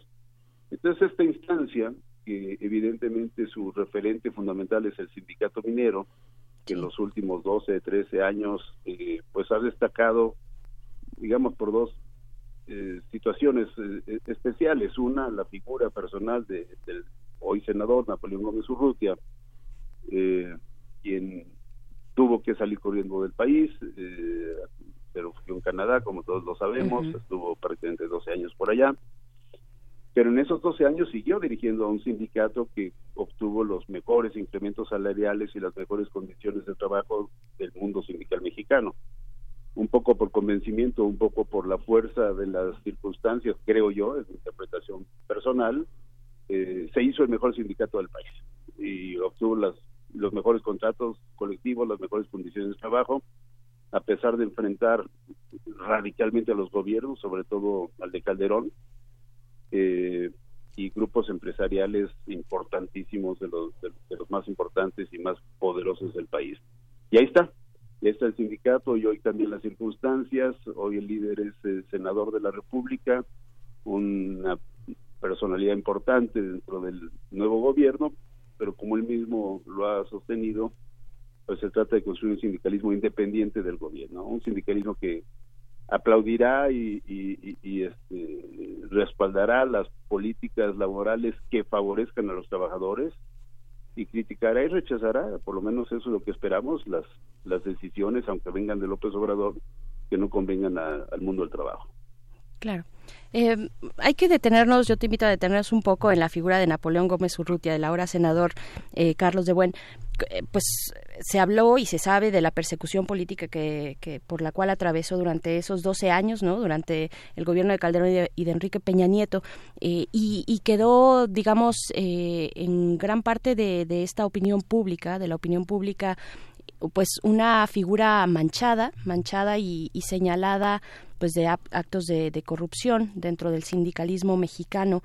¿Tú, tú qué, qué, puedes decir a la luz de, pues de un proceso que ya cerró y que le favoreció, ¿no? Eh, y, de este regreso que ahora tiene y, que está emprendiendo de esta manera eh, a favor de, como tú mencionas, del sindicalismo mexicano. ¿Qué decir de él y de ese proceso de persecución y de señalamiento? Bueno, en primer lugar tengo que aclarar, por si para quienes no lo sepan, que yo soy abogado del sindicato minero y, he acompañado a, Napoleón Gómez Urrutia durante estos 12 años defendiendo al sindicato y defendiendo pues a su persona de los ataques eh, que, ha sufrido durante todo este tiempo. Entonces no esperen una opinión totalmente objetiva, probablemente. yo creo que eso es lo que le, yo creo que yo creo que eso es lo que le da la objetividad, ¿no? Bueno, este, en todo caso prefiero subrayarlo. Sí, sí, sí, es fundamental. Sí, y, quede claro, ¿no? Los ataques en realidad comenzaron en el gobierno de Fox. El gobierno le quitó la, el reconocimiento, la famosa toma de nota para dársela a otra persona que no tenía ningún liderazgo, ninguna representación, que sí era un miembro del sindicato, tal señor Morales, en fin. Y ahí empezó el, problema, una invasión al local sindical, eh, se apoderó un grupo ahí de documentos y todo esto, eh, y luego coincidió, y yo quiero pensar, seguir pensando que fue una coincidencia este, y no algo premeditado, con el terrible accidente de pasta de concho, en donde el, eh, donde Napoleón acudió a, la mina, pues, pues cumpliendo su deber de líder sindical de estar ahí con su gente. No lo hizo, por ejemplo, Vicente Fox, eh, mandó al secretario de Trabajo, no lo hizo Larrea, director o presidente de Grupo México, al que pertenece todavía, por cierto, esa, esa mina. Y estando allá, pues le informan, como él mismo lo, lo, lo, narra en su en su libro, ¿no? le informan de que pues más vale que salga del país porque si no lo van a detener, lo van a encarcelar, sino es que lo van a matar. Entonces él, eh, aprovechando la cercanía seguramente con la frontera, pues se cruza a Estados Unidos, él ya tenía algunas ligas con steelworkers en, en los Estados Unidos, en el sentido que habían hecho algún convenio por el sindicato minero. Hubo el contacto y ellos lo protegieron y le dijeron que se trasladara a Canadá, donde estaría más, más seguro. Y bueno, eso empieza una, una etapa muy difícil para él, para su familia, este, un autoexilio que yo digo que no es tan auto, ¿no? Este, forzado por las por las circunstancias y con una gran habilidad para eh, seguir manejando el sindicato, como ya lo dije, yo participé en una enorme cantidad de videoconferencias desde el local sindical eh, y otros sitios, pero sobre todo desde el local sindical con el comité ejecutivo eh, que estaba al frente del sindicato y pues entre todos planeando las acciones que había que realizar eh, en lo personal no he intervenido en ninguna de las negociaciones, eso lo manejan ellos al 100% y, y con un éxito envidiable, porque sacan los mejores aumentos salariales de todo, de todo el país. Entonces, fue una carrera larga, eh, eh, difícil, porque se enfrentó no solo a Grupo México y la REA, sino a otros dos grupos empresariales muy importantes, además de los conflictos naturales que cualquier sindicato tiene que tener normalmente con, las empresas. Y, bueno, creo que ahora los tiempos cambian y he aprovechado toda esta experiencia para fundar esta nueva confederación a la que le deseamos un, enorme esta, este, este, este acuerdo sindical eh, que al internacionalizarse, al llamarse internacional, ¿qué significa esto? Digamos que los lazos de solidaridad, la capacidad de observación de sindicatos eh, fuera de México, de por lo menos de observación, eh, va a tener lugar o ¿Qué, ¿Qué, significa internacionalizar esta, esta opción sindical? Yo creo que es un tema más, más filosófico, pero también con algo de carnita, como diríamos. Eh, en el sentido de que van a estar grupos sindicales como, como Steelworkers, pero también otros organismos sindicales internacionales de los que hoy forma parte Napoleón Gómez Urrutia, pues apoyando este desarrollo del sindicalismo mexicano. Las empresas son transnacionales, este, muchas de ellas son transnacionales, y, y, los sindicatos en México, eh, muchos siguen viendo mal la posibilidad de tener eh, alianzas aunque siempre las han tenido, pero a través de organizaciones que no no, no, han tenido digamos, digamos demasiado peso en la vida sindical interna de México, simplemente asistir a congresos, asistir a reuniones y tal, que, que no han sido demasiado útiles para los trabajadores mexicanos. Entonces, el hablar de una confederación internacional, pues es una clara respuesta a que si una empresa es eh, internacional o transnacional, pues el sindicato también lo puede ser y que si la empresa, por ejemplo, se lleva una planta de México a Estados Unidos eh, atendiendo a las políticas del señor presidente Trump o lo que ustedes quieran, bueno, pues también el sindicato va a estar pendiente de ese traslado y las mismas organizaciones que van a proteger a los trabajadores en México las van a proteger en Estados Unidos o en Canadá o en el país que sea es, es un poco una señal de decir no estamos desprotegidos por el hecho de que tú, empresario, pases las fronteras, pues nosotros también las pasamos. Y al final, también en mi interpretación muy personal, pues es recuperar el grito marxista de obreros del mundo unidos, ¿no? este, más allá de, de comunismo, socialismos, marxismos, el grito sigue siendo absolutamente vigente, quizás hoy más que nunca.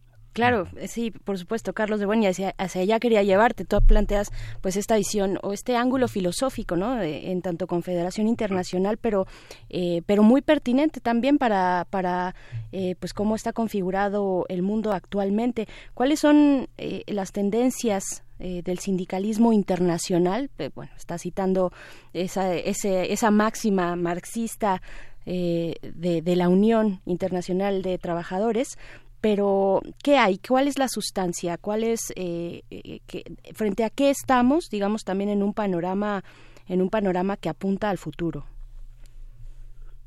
Bueno, me, parece que es eso más que nada, una, una respuesta, pero también depende de dónde estemos ubicados, ¿no? México sigue siendo un contexto muy cerrado en muchos sentidos, a pesar de que somos un país muy abierto comercialmente, que tenemos más tratados internacionales comerciales que ningún otro país en el mundo, pues no es lo mismo vivir en México o desarrollar, digamos, un movimiento sindical en México que en Europa, ¿no? En Europa donde sigue siendo distintos países, pero también podemos hablar ya de una gran nación europea con sus problemas como lo del Brexit y esto, pero donde eh, evidentemente hay relaciones mucho más cercanas entre los sindicatos de los distintos países. Esto ha pasado entre Estados Unidos y Canadá, por ejemplo, Steelworkers o la Unidad Obrera Independiente, en fin, eh, la UOI, la CLI, eh, se me van ya las siglas, en fin, eh, son organizaciones que desde hace muchos años han estado presentes en los dos países y que ahora se abren a, México y seguramente a, otros países, a Colombia, a Brasil, qué sé yo, en donde los sindicatos quieran también eh, trascender más allá de las fronteras. Ponemos un, ejemplo solamente, Volkswagen eh, creo que es un, buen ejemplo, ¿no? La empresa pues es de origen alemán, tiene gran presencia en Brasil, en México, en España, muchísimos países, y pues estoy hablando de hace muchos años, recuerdo las amenazas de México de cerrar, las amenazas de Volkswagen de cerrar la planta de Puebla, cuando había aquellos paros y demás, eh, y decían, yo no sé si eso nunca fue cierto, pero que tenían alguna planta instalada con las mismas características de la de Puebla en otro país y que la podían echar a andar en tres minutos, ¿no? Entonces que si seguía el sindicato que siempre ha sido un sindicato independiente, por cierto, el de Volkswagen, que si seguía eh, presionando tanto y haciendo paros y, huelgas, pues que ellos iban del, país, lo cual tampoco ocurrió nunca, ¿no? Pero eh, en ese momento, si el sindicato de Volkswagen de México hubiese tenido lazos más estrechos con sindicatos de Volkswagen de otros países, pues seguramente que la hubiera hubiera respondido con más con más fuerza, ¿no? Este lo, del buen papel que hizo de todas maneras, pero, pero hubiera fortalecido el movimiento y, y eso dar una respuesta a la empresa y decir, bueno, si tú te puedes ir, yo también tengo mi representación en estos otros países, así es que no te voy a dejar sola. Claro. Carlos, hay una, hay una parte que tiene que ver con los límites y alcances del corporativismo que fundamentalmente hemos visto a, lo largo del siglo XX en México. ¿Cuáles, eh, ¿Cuáles son esos cuáles son esos territorios que hoy parece en los donde parece colocarse todo este conjunto de sindicatos y federaciones? Es un tema corporativista que sirve a quién? ¿Hay una posibilidad de que el corporativismo sea realmente una interlocución frente al gobierno, frente al Estado, frente a las propias leyes del trabajo? Como corporativo, no corporativo no, porque la idea del corporativismo nos lleva precisamente al formar parte de un mismo cuerpo, ¿no? En donde, insisto, como en sus orígenes, pero orígenes que, que todavía en alguna medida están vigentes, los sindicatos pues están dependiendo de lo que este, desordene el, el, gobierno en el poder. la figura de Fidel Velázquez pues, fue muy, muy clara en ese sentido. Eh, pero también quienes le siguieron, Rodríguez Alcaín y demás, pues eh, dirigían un sindicalismo eh, o Juárez Blancas en la Crocodile, eh, que estaba para lo que el gobierno le dijera. Ahora, esto tenía una contrapartida que era eh, pues que los obreros votaban por el PRI y eh, según el por lo menos en mi interpretación según la fortaleza que tuviese un líder sindical le daba más o menos votos al partido y a cambio recibía también posiciones de poder sí. que podían ser desde un lugar eh, en un, municipio este, hasta la gobernatura de un estado, pasando por diputados, senadores y, demás. Esa fuerza se acabó, la fuerza del voto obrero se acabó, fue muy claro en las elecciones del 88, donde Salinas fue derrotado, luego se robó las elecciones, pero en fin, la derrota fue muy clara. Eh, por ejemplo, todos los diputados que venían del sector obrero en el Distrito Federal perdieron. Y eso sí, no pudieron robarse ya las elecciones. Son las primeras elecciones en donde la oposición tuvo espacios en el Senado con Porfirio Muñoz Ledo y Kenia Martínez. En fin, fue muy claro que, esa parte se, se, había desgacado y que ya el partido no iba a obtener votos eh, por parte del sector obrero y por lo tanto ya no se iba a desgastar tampoco dando espacios de poder a líderes pues, que no le traían ningún beneficio, por lo menos en votos. A veces sí le traían beneficios económicos que se traducían en eh, financiamiento de campañas. ¿No? Entonces veíamos que la campaña para un presidente municipal o la campaña para un gobernador, pues tenía un financiamiento importante de, los líderes sindicales, que era una manera de pagar los favores. todo esto se fue deshaciendo, pero tardó mucho en deshacerse. Y la gran expectativa, como en muchos otros campos, era Vicente Fox, y yo recuerdo que eh, una vez que gana las elecciones, al día siguiente se presenta a felicitarlo en el hotel este, en el que tenía su, su, sede, digamos, en, aquí en la Ciudad de México, eh, el líder ferrocarrilero, Víctor Flores, a felicitar al señor presidente electo Vicente Fox y a poner al movimiento obrero a sus órdenes. Y decía, pero qué vergüenza, pues este señor es del paseo toda la vida del PRI.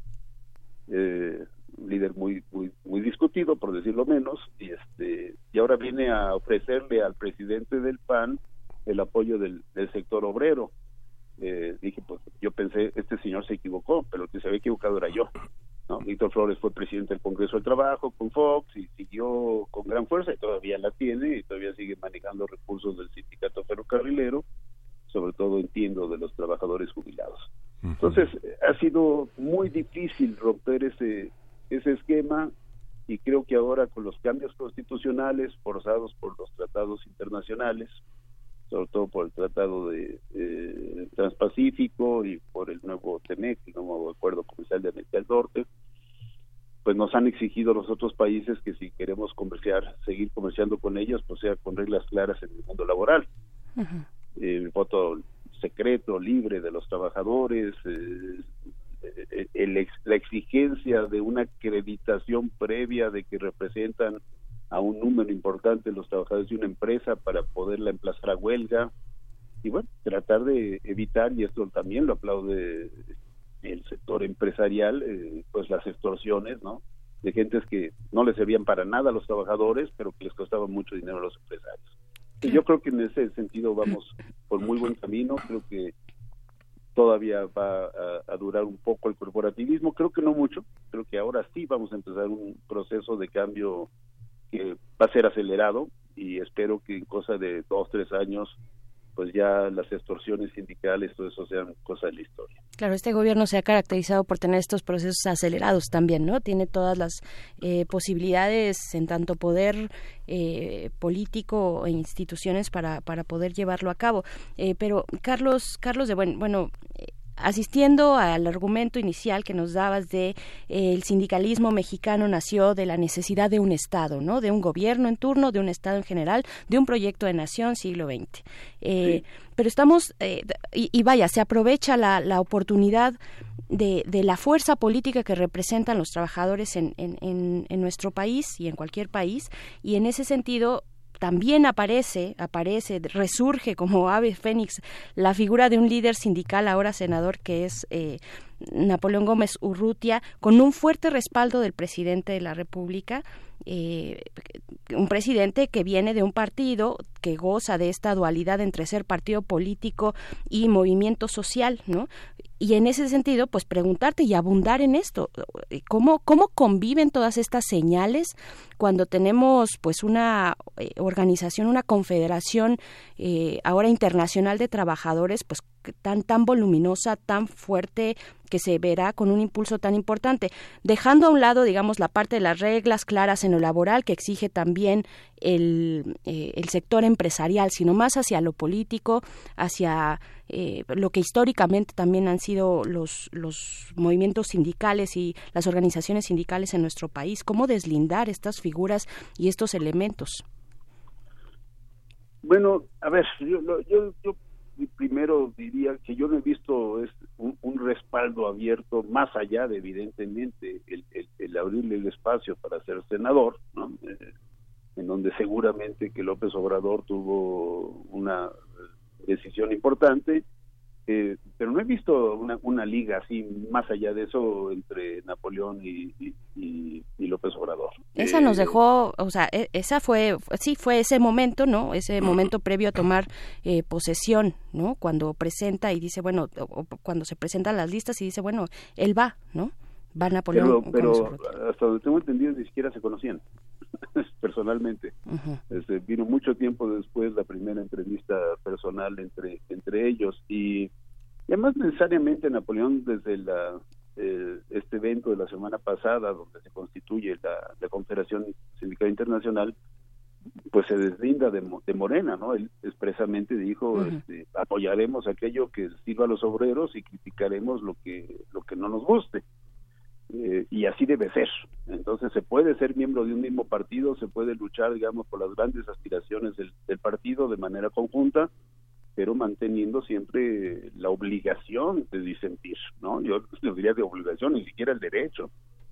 ¿Por qué? Porque la confederación se debe a los sindicatos y a las federaciones afiliadas a la misma, y los sindicatos a su vez se deben a los trabajadores, ¿no? Y si en un momento dado los trabajadores dicen, pues ya no queremos saber nada de Morena, pues en primer lugar la confederación tendría que eh, dejar abierta esa posibilidad y entiendo que la deja abierta.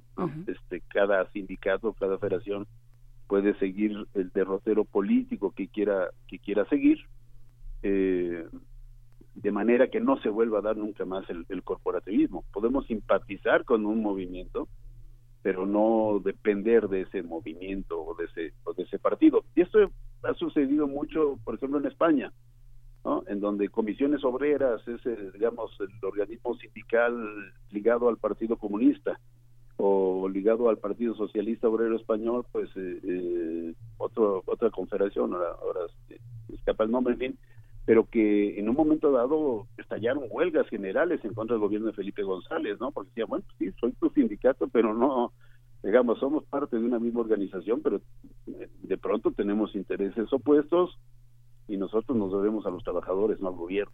Y eso esperemos que haga esta confederación. Claro. No sé si eso responde la pregunta o ya me perdí un poco el... No, no, no, sí, sí responde, sí, responde la pregunta completamente. Pues eh, te agradecemos muchísimo, Carlos, esta participación y bueno, estamos en contacto al desarrollo, porque supongo que esta Confederación Internacional modificará y enriquecerá muchísimo la vida sindical, la pondrá en cuestión en muchos aspectos. Hay sindicatos muy poderosos y otros muy eh, que abrazan muchísimo la opinión pública, como el sindicato de Mexicana. Entonces hay muchas cosas que están ahí este, que, y, que van a estar presentes.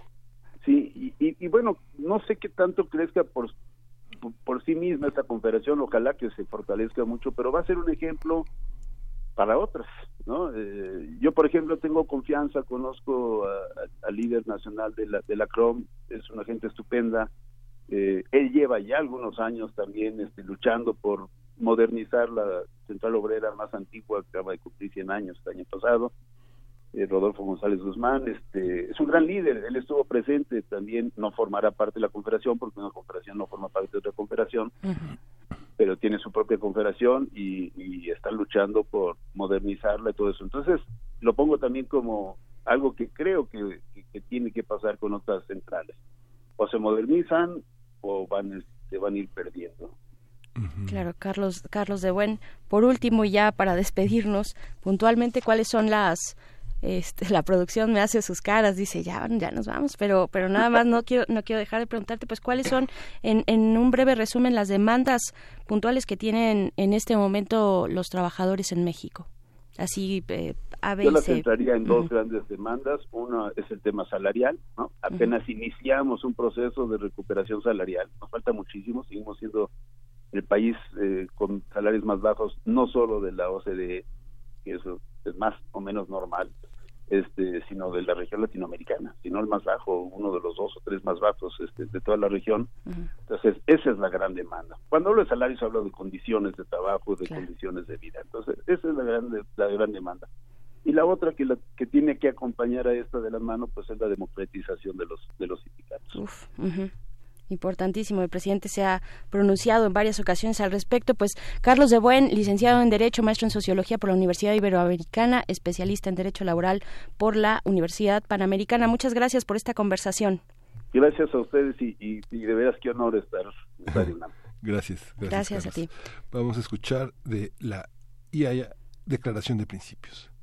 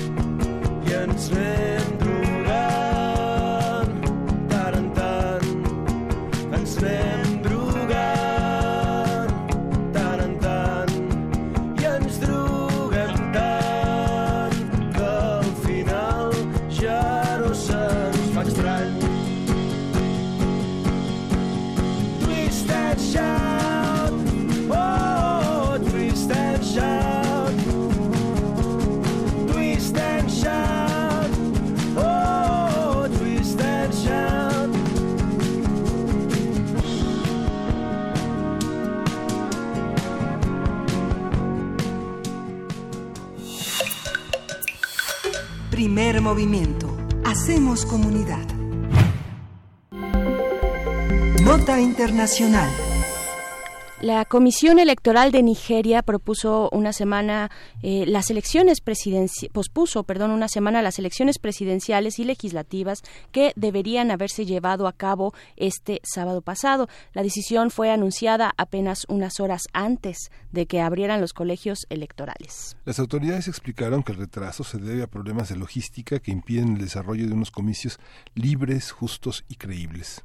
La nueva fecha para las elecciones en las que están convocados más de 84 millones de nigerianos es el próximo 23 de febrero.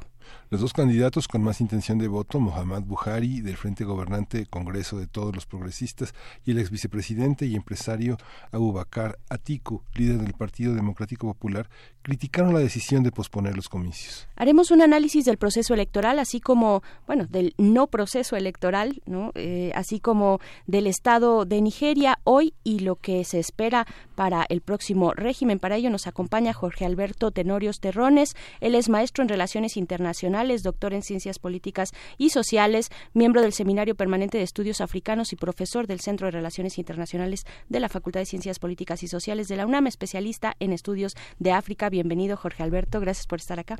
Gracias a ustedes. Buenos días, Miguel Ángel. Buenos días, Berenice. Pues bueno, ¿con qué, con qué arrancar esta, eh, pues esta decisión de suspender los procesos electorales, el, los comicios que se tenían que llevar a cabo el sábado pasado? Eh, ¿En qué contexto se está dando esta elección en Nigeria? Bueno, recordar que Nigeria es un país de, de África Occidental. Eh, se encuentra, eh, pues, es vecino de Camerún, de Chad, de Níger, de Benín.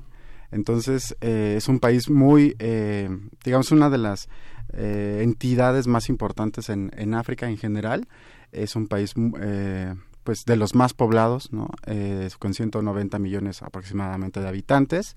De estos 190 millones, menos de la mitad es la que estaba registrada para ir a votar, ¿no? Entonces, alrededor mm. entre 80 y 90 millones son los que iban a, a, poder eh, votar en estas elecciones programadas para el sábado pasado, que se recorren, como ya bien dijeron, una, una semana. Y, eh, digamos, el contexto principal de estas elecciones era el tema de la corrupción en, en este país. Eh, si bien no es un tema nuevo, sí es algo que estaba, digamos, permeando ¿no? en la atmósfera electoral.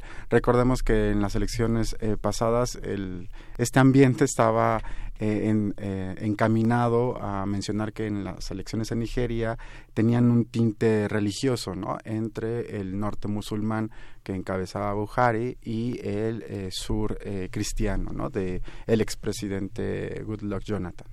Entonces, eh, en esta ocasión, la promesa incumplida ¿no? de, de Buhari eh, después de haber sido elegido presidente en el 2015, recordando que también Buhari ya había sido presidente en la década de los 80, ¿no? cuando todavía existían régimen, regímenes militares en, Nigeria. Eh, se había presentado además Buhari en sucesión, elecciones sucesivas ¿no? y había perdido. Entonces fue en el 2015 cuando logra la oposición llegar al, al poder pero esta promesa incumplida de corrupción y además de la inseguridad, ¿no? Provocada también por estos grupos extremistas eh, islámicos que se desarrollan o que tienen su base sobre todo en eh, la parte noreste de, del país. ¿Cómo, ¿Cómo es el sistema político de, Nigeria? ¿Cómo, ¿Cuál es, cuál es el orden eh, que adopta? ¿Es un sistema democrático bajo qué modelo? Sí, recordemos en general que los países africanos prácticamente pasaron por todos los sistemas políticos habidos y, por haber, ¿no? Desde eh, las democracias, sistemas parlamentarios, eh, presidencialistas, regímenes militares, ¿no? Eh, regímenes monárquicos, etcétera. En este caso, bueno, Nigeria eh, tiene un presidente, un vicepresidente, además hay una asamblea. Es uno de los pocos países también en África que tiene una moneda eh, desvinculada de las exmetrópolis, lo cual algunos dicen que no ha tenido mayores repercusiones, ¿no? Es decir, si bien la economía de Nigeria es una de las más importantes en África, eh, por encima incluso en algún momento de, la propia Sudáfrica, eh, una, tener una moneda eh, independiente ¿no? relativamente no ha tenido repercusiones en la sociedad, porque hay que recordar también que Nigeria es uno de los países con mayor desigualdad en, en el mundo, ¿no? provocado por muchísimos, muchísimos factores, ¿no? No solo por la inseguridad, sino evidentemente también por la corrupción y por una historia muy particular, ¿no? Que tiene que ver con su eh, eh, pues historia colonial, ¿no? con Gran Bretaña sobre todo, y, lo que lo liga a, Gran Bretaña. Entonces, en este sentido, eh, pues Nigeria desde que accedió a la independencia en 1960, no como la mayoría de los países en, en África, eh, pues ha pasado por estos regímenes, ¿no? Desde regímenes democráticos, eh, donde se han desarrollado elecciones, pasado por golpes de Estado entre la década del finales de los 60 hasta eh, finales de los 90, que fue el último de los regímenes, ¿no? Recordar que desde 1999 es la época más larga de Nigeria que ha habido, digamos, una democracia de corte occidental, ¿no? Y liberal pero ya tiene, y, mucha gente hace una alusión de que ya había en pasado 20 años desde que Nigeria no tenía ni golpes de Estado ni problemas en ese sentido, ¿no? Eh, políticos sobre todo. Claro. Eh, la bandera de la anticorrupción como, o el tema de la anticorrupción como bandera electoral política, pues algo nos suena por acá y gran parte ha sido, eh, en, en, el caso de México muy particular, si me permites hacer este paréntesis o esta pequeña nada más hilo, para hablar de la importancia de la sociedad civil impulsando estas estas demandas, estos señalamientos, ¿no? Eh, ¿cómo, cómo, ¿Cómo está conformada la sociedad precisamente el activismo social en Nigeria? ¿Qué tan importante ha sido o no para eh, señalar casos de corrupción? ¿Hay casos puntuales de corrupción que hayan eh, fomentado esta necesidad de hablarlo, eh, de hablar de la corrupción eh, durante el proceso de campaña? Sí, hay casos eh, puntuales y, particulares. hablando específicamente de este tema de, de corrupción, bueno, Nigeria es uno de los países que es señalado de manera internacional incluso, ¿no? Como uno de los países más corruptos. Entonces, esto incluso llegó eh, a tal grado que en el 2016 el ex primer ministro de, Gran Bretaña, David Cameron, comentó en uno de sus discursos antes de, salir que eh, Gran Bretaña recogía o recibía eh, en, su territorio a líderes quizás de los más corruptos del mundo, mencionando a Afganistán, particularmente países como Afganistán y Nigeria. Esto desató una polémica en Nigeria, en las sociedades, en, distintos eh, espacios eh, políticos y sociales, recordándole al ex eh, primer ministro británico que eh, este lugar no estaba ocupado en ese año, en, en, ese momento, por Nigeria, ni siquiera por Afganistán, sino por Somalia y Corea del Norte. Eh, recordar nada más brevemente que Somalia, eh, si hablamos de Somalia, solo estamos hablando de Mogadishu, que es la capital, porque hay otras regiones ¿no? en Somalia que, que, que, están fuera de este corte territorial, social, político, ¿no? que, que siguen funcionando pero el caso de Somalia es muy particular. Y en el caso de Corea del Norte, bueno, ya también conocemos la, la historia ¿no? de este eh, régimen. Entonces, de, a partir de ahí, esto, más que en las esferas políticas, provocó en ciertos periodistas una respuesta ¿no? al, al, al ex primer ministro británico, porque además, eh, por ejemplo, un periodista sabiano, me parece que es italiano, también había comentado, Roberto Sabiano había comentado que si bien no se podía hablar de corrupción en Gran Bretaña en lo político o en lo social, sí en lo financiero, eh, mencionando que eh, incluso era la capital de Londres era la capital de eh, lavado de dinero y de muchísimas otras cosas, de evasión de impuestos, sobre todo por la banca offshore, ¿no? Que también tiene una historia mm. particular a partir de Nigeria, ¿no? Y de cómo se pues ha lavado dinero, porque también otra cuestión importante, es cierto que en Nigeria hay un hay una red importante ¿no? que se teje eh, en África y que se extiende de manera internacional de lavado de dinero, de evasión de impuestos y de trata de personas, que incluso también un eh, académico de la Universidad de Leiden, eh, que ha trabajado temas sobre política y religión también en, en el caso de África Occidental, menciona en uno de sus libros que eh, la historia particular de Nigeria y del origen quizás de la corrupción tiene también mucho que ver con el papel que jugaron las empresas de Gran Bretaña, de Estados Unidos y también de eh, Suecia, si no mal recuerdo. Entonces, eh, esta historia particular de corrupción, que tiene casos específicos, uno de los últimos es haber acusado al presidente Buhari de que la promesa de luchar contra Boko Haram, que fue una de las cosas por las que también se, se eligió, incluso Buhari había estado presente en el, nor, en el noreste de, de, Nigeria para, la, eh, para las elecciones del 2015 esta promesa incumplida de la seguridad y se le acusa de haber desviado eh, pues eh, muchos millones eh, que iban a, la compra de armamento para la lucha contra Boko Haram y que, bueno, eh, al final terminaron eh, desapareciendo. Esa es una de las cuestiones. También a Buhari, en las, digamos, en este periodo de, de, campaña, se le acusó de haber despedido o haber eliminado injustamente al presidente del Tribunal Supremo de Justicia de Nigeria, lo cual también empezó a crear una ola de que qué tanta relación existía entre el poder del presidente y un supuestamente un poder independiente de la justicia. En este caso, un tribunal, presidente del Tribunal Supremo, ¿no? Esta relación que tiene que ver con la separación de poderes de la democracia eh, occidental y que se le además se le acusaba o el, argumento para destituir al, al, presidente del Tribunal Supremo era que no quiso eh, mencionar cuáles eran sus eh, activos en cuentas del extranjero. ¿No? Que tiene que ver con esto también que hablábamos de las bancas eh, offshore, ¿no? Y que, eh, como se los comentaba, tiene mucho que ver con la historia particular colonial de Nigeria y su relación con Gran Bretaña. Incluso el, tema de la seguridad, que es otro de los temas que estaban en la mesa, tiene que ver con esto, ¿no? En, el problema de Boko Haram se centra en una región que es el noreste de Nigeria, donde está una ciudad eh, o uno de los, digamos, distritos más importantes de Nigeria, que es Maiduguri, Maiduguri perdón, eh, y aquí es donde durante mucho tiempo, incluso si hablamos en la parte histórica desde el siglo VIII hasta el siglo XIX, eh, se desarrolló prácticamente uno de los grandes imperios de África, que es el imperio de Cana en Borneo. Y en Borneo es donde también se asentó eh, una parte importante de las milicias británicas durante la colonización y empezaron a hacer eh, separaciones y, una cuestión que tiene que ver con la colonización, su forma de dominación, etcétera. Y eso fue un caldo de cultivo que a la larga, ¿no? en la historia, o no ha provocado muchas de las situaciones que vivimos particularmente en esta parte de, Nigeria, que es el noreste.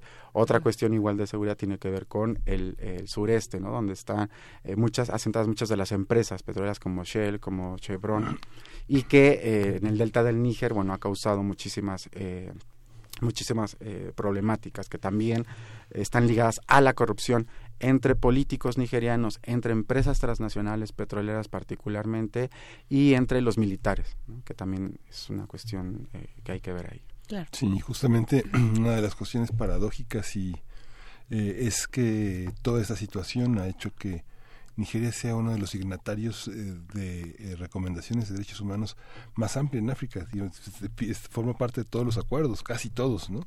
Sí, y, esta es una situación que no solo por parte de, los estados, ¿no? Sino también de las organizaciones eh, civiles, como, como se comenta.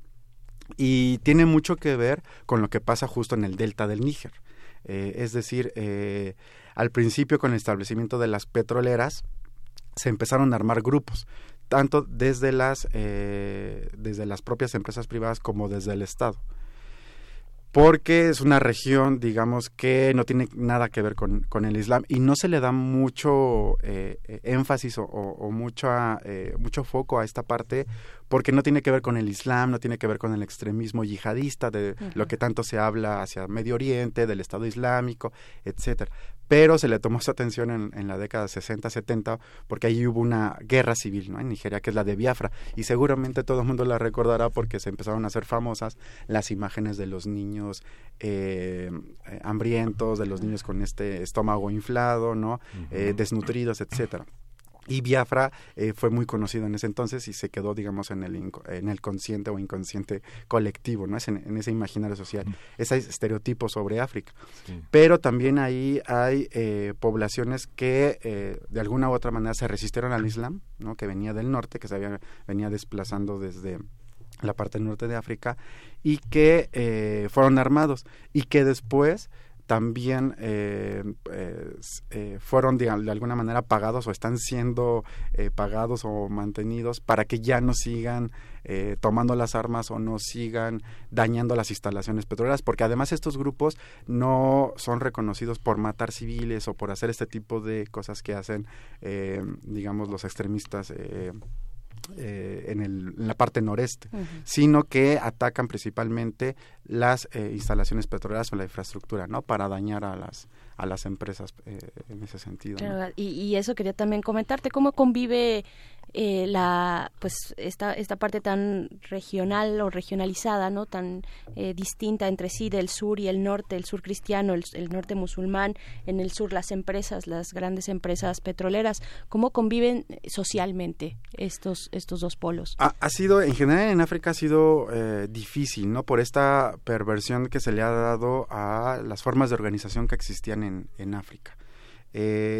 Antes si bien existía esta convivencia pacífica eh, entre musulmanes y entre cristianos o, los denominados animistas, que son las manifestaciones religiosas de la tradición en África, eh, existía el conflicto, por supuesto, pero había formas de resolver estos conflictos. Eh, después, con la llegada de la colonización, todo esto fue cambiando, ¿no? Porque además se, se invierten las estructuras de, de las jerarquías, de la forma de, de ejercer el poder y de administrar la justicia. Entonces, eh, en la parte norte musulmana, que además es eh, catalogada como la parte pobre por no tener los recursos en el caso de Nigeria, y la parte sur que tiene todos estos recursos, particularmente que vienen del petróleo, pero que no ha llegado todos estos recursos no llegan a la población finalmente. Eh, basta recordar la, toda la contaminación que se ha generado a partir de el establecimiento de las empresas petroleras. Entonces ha sido una cuestión eh, bastante complicada.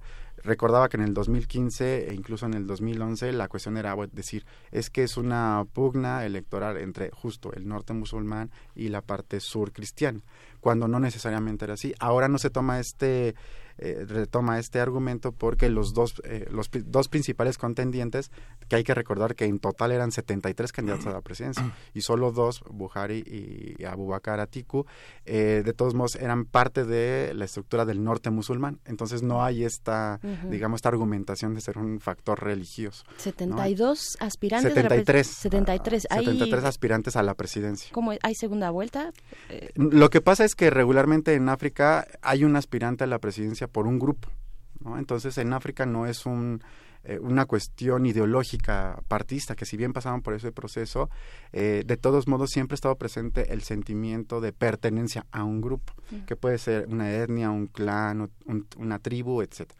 Pero está ese sentimiento de pertenencia. Entonces, hay muchísimas etnias o grupos eh, en África. En Nigeria hay, eh, algunos hablan de eh, centenares de, grupos, ¿no? Y que se hablan más de 250 lenguas también en Nigeria, que es una generalidad en cada estado de África.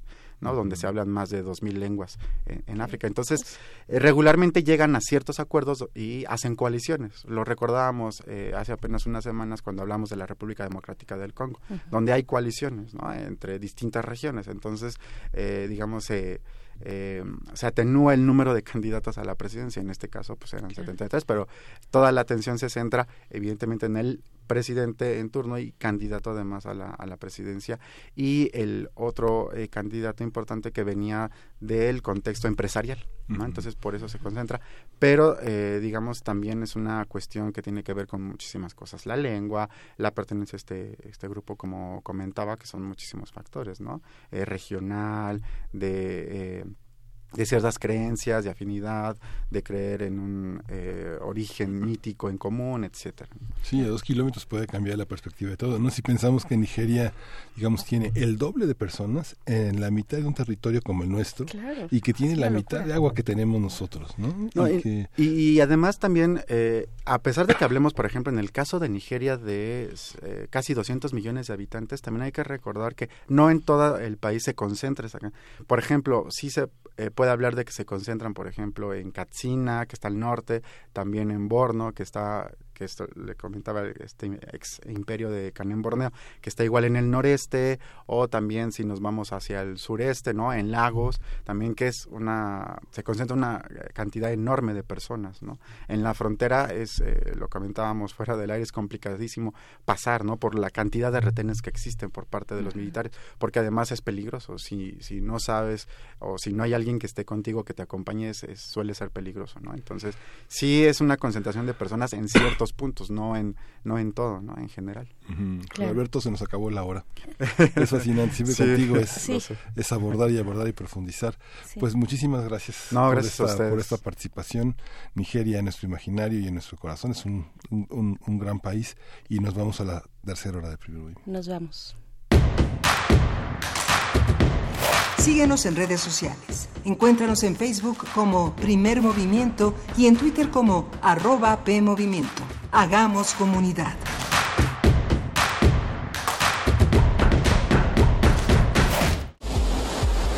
Qué sirve la cultura de la legalidad? Para que todos marquemos algo que realmente esté sobre lo que está establecido. Para que como ciudadanos estemos conscientes de lo que pasa. Para crear conciencia. Para tener rendición de cuentas. Para conocer las leyes y conocer cuáles son tus derechos. Para defendernos y no siempre nos anden viendo la cara.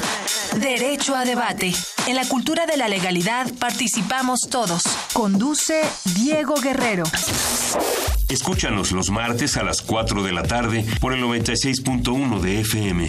Radio UNAM, Experiencia Sonora.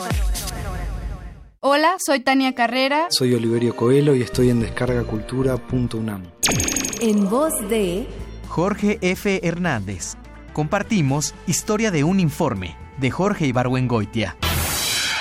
Pero hubo una época que todavía recuerdo con estremecimiento en la que fui burócrata Inventé trámites y seguí la carrera de obstáculo.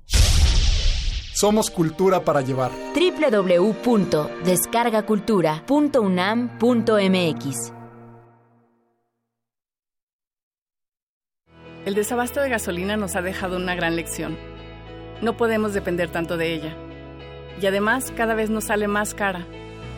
Tenemos que hacer algo diferente. Otros países ya están apostando por energías alternativas y México no se puede quedar atrás. Por eso le decimos al presidente que para evitar otra crisis y echar a andar una gran estrategia nacional de energías limpias y renovables, aquí están nuestros votos. Movimiento Ciudadano. En un país donde los protectores son la amenaza, los jueces tienen un precio y el crimen ostenta el poder. ¿Cómo obtienen justicia las víctimas? Lunes de Teatro de Radio UNAM te invita a escuchar la conmovedora demanda de una madre que busca a su hijo desaparecido en la puesta en escena No quería ser una Antígona. Dirección Edith Ibarra. Todos los lunes de febrero a las 20 horas en la sala Julián Carrillo de Radio UNAM. Adolfo Prieto 133 en la Colonia del Valle, cerca del Metrobús Amores. Entrada libre. Si nadie responde nuestras súplicas, cuando menos alguien las escuchará. Radio UNAM, experiencia sonora.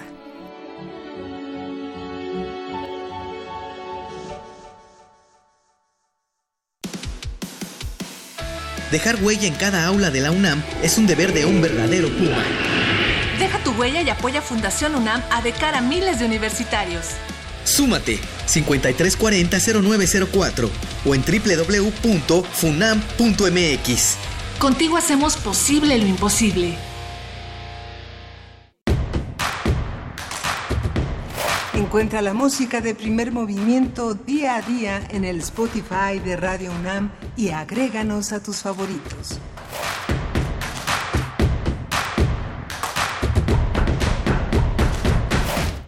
Regresamos a la tercera hora de primer movimiento con muchísimas cosas, pero, eh, Berenice, ¿qué hay?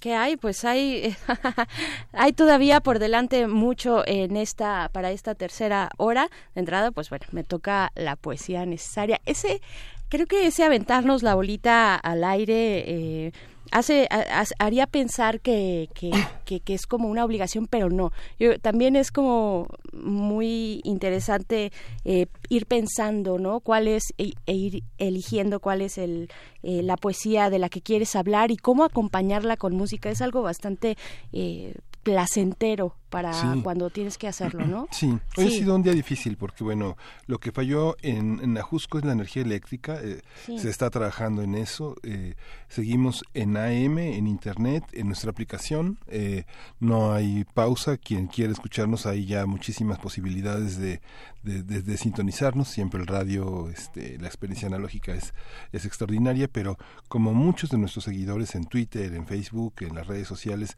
están muy presentes, pues les recordamos que en AM, en Internet y en nuestra aplicación. Estamos, estamos presentes. Y bueno, hay muchísimas cosas esta mañana. Siempre la, la conferencia de prensa del presidente de la República genera muchísimo muchísimo interés hay una hay una parte fundamental se retiraron los los apoyos a Indesol se sigue cuestionando los apoyos a organizaciones sociales a eh, a estas eh, formas de de patrocinio del, del voto, de la orientación electoral, y bueno, seguirá siendo un espacio polémico eh, importante. Por otra parte, tanto en el sector cultural como en el sector de turismo y en el sector social, eh, los planes hacia las culturas comunitarias, hacia la perspectiva del mundo indígena, del mundo obrero, continúan, continúan al alza y bueno, será un, uno de los signos de este 2019, estas sorpresas que día con día eh, ofrece, ofrece el nuevo gobierno. Así es, y bueno, ya lo que comentabas, comentábamos Miguel Ángel al inicio de esta transmisión, eh, lo que también el presidente Andrés Manuel López Obrador ya había anunciado desde el día de ayer, eh, esta mañana ya firmó el decreto para transformar las Islas Marías en un centro para las artes, la cultura y el conocimiento del medio ambiente y de la naturaleza. Eh, y en, un comunicado también Jesús Ramírez, que es el encargado de comunicación, dice estos modelos de castigo deben ir desapareciendo, preferimos más escuelas y menos cárceles. A ver si le hacen caso por ahí en el, eh, en el Congreso de la Unión respecto al pues a, esta reforma a la a, la eh, prisión preventiva oficiosa no también es, es parte del problema es parte de la criminalización es parte de ver eh, de una manera muy particular, de una política criminal muy particular, muy específica, que no atiende el contexto, que no sabe de derechos humanos de las personas, sea quien sea, que tampoco sabe de derechos procesales. Eh, y bueno, pues ahí está, ojalá que, que, que, confluyan estas dos conversaciones, ¿no? Esta transformación de las Islas Marías de ese centro penitenciario, pero frente a la discusión punitiva también de, eh, prisión preventiva oficiosa. Sí, porque reúnes este, cinco centros federales de readaptación social, que siempre ha sido un dilema para el gobierno federal, para los gobiernos locales, eh, que siguen reprobados en gobernabilidad en las prisiones. Digamos, este, hay más, casi 20, 20 centros de readaptación que reprueban en 4.2, 5.2 en gobernabilidad los gobernadores se enteran eh, después de incluso de los directores de los centros que pues hay suites de lujo, un control de secuestros, de criminalidad que se hace desde los penales. Claro. Entonces la Secretaría de Seguridad Pública y la Secretaría de Gobernación tendrán que resumir esta tarea que, que espero lo informen pronto. ¿no? Por supuesto, sí, sí, es, es además un tema apasionante lo que ocurre en las, en, las prisiones en lo general, ¿no? Este, leamos un poquito también a Foucault cómo habla de estos centros en, los que se envían a las personas pues eh, lo voy a decir así y muy muy de, de pronto disfuncionales para la sociedad o para la norma o el canon social y de lo que establece el Estado que debe ser un buen ciudadano. Bueno, mucho, mucho que abordar en este tema, pero también más adelante en nuestra mesa del día estaremos hablando de la autonomía de las instituciones en México, las instituciones, bueno, desde organismos autónomos hasta órganos reguladores, ¿no? Y estaremos en esta conversación con el doctor Hugo Casanova Cardiel, director del Instituto de Investigaciones sobre la Universidad y la Educación, y también con la doctora Lourdes Morales Canales, doctora en Ciencia Política por la Universidad de la Sorbona y directora de la Red por la Rendición de Cuentas del CIDE. Pues vámonos a la poesía necesaria. Primer movimiento. Hacemos comunidad. Es hora de poesía necesaria. Ya estamos aquí, pues sí, me toca a mí la poesía necesaria. Vamos, eh, en esta ocasión eh, les voy a compartir eh, poesía de Julia de Burgos, ya que el día de ayer, 17 de febrero, pero de 1914, nació ella, que es una de las poetas más sobresalientes de Puerto Rico. Eh, fue partidaria eh, por la independencia de la isla, pues una lucha que lleva tanto, tanto tiempo y tantas generaciones y voluntades puestas en esto, esta independencia frente a Estados Unidos, además de estimular la, pues la liberación de las mujeres en la isla. Después de ella, después de el poema que se titula Momentos, vamos a escuchar algo eh, que se titula Deja girar, girar, Deja agir, girar, esto de la agrupación brasileña Austin Coas, así es que vamos a leer esto que es Momentos eh, y es dice así. Yo, fatalista, mirando la vida, llegándose y alejándose de mis semejantes, yo, dentro de mí misma, siempre en espera de algo que no acierta mi mente. Yo, múltiple, como en contradicción, atada a un sentimiento sin orillas que me une y me desune alternativamente al mundo. Yo, universal, bebiéndome la vida en cada estrella desorbitada, en cada grito estéril, en cada sentimiento sin orillas. ¿Y todo para qué? Para seguir siendo la misma.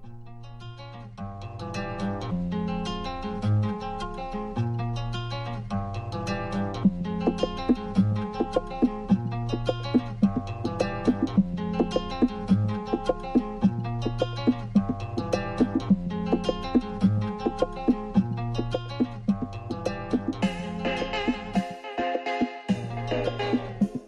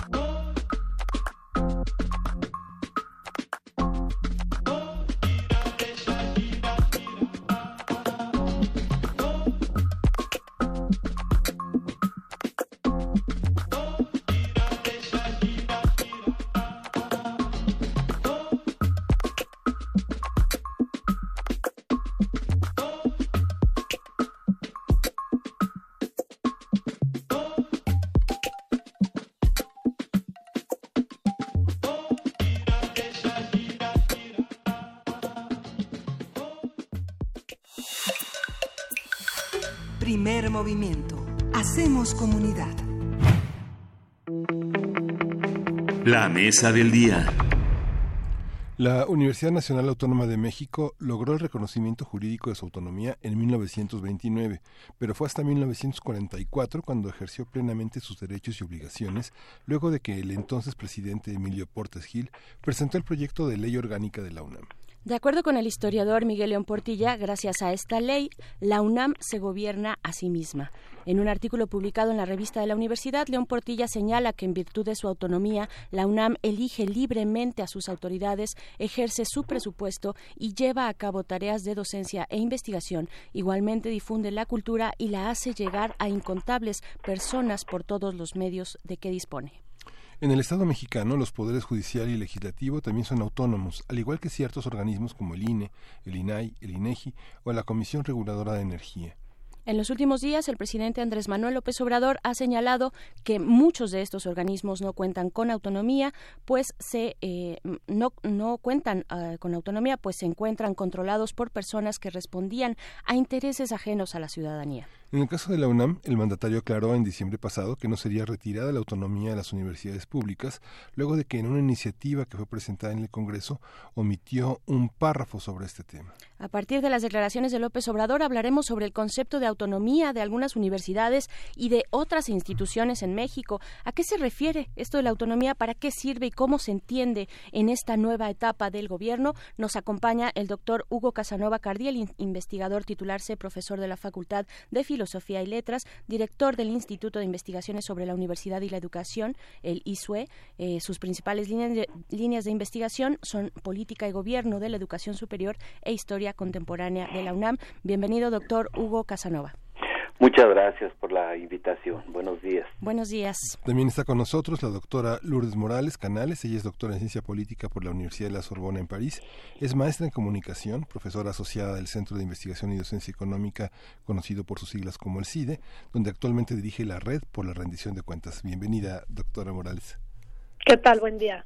Muy buenos días, doctora. Eh, que preguntarles primero, pues, qué significa la autonomía en estos términos muy, muy amplios, en términos sociales, eh, de una institución eh, como la universidad, pero también de otras instituciones que ya hemos mencionado aquí y que están en, eh, en este momento en la discusión pública por los eh, pues, señalamientos del presidente López Obrador.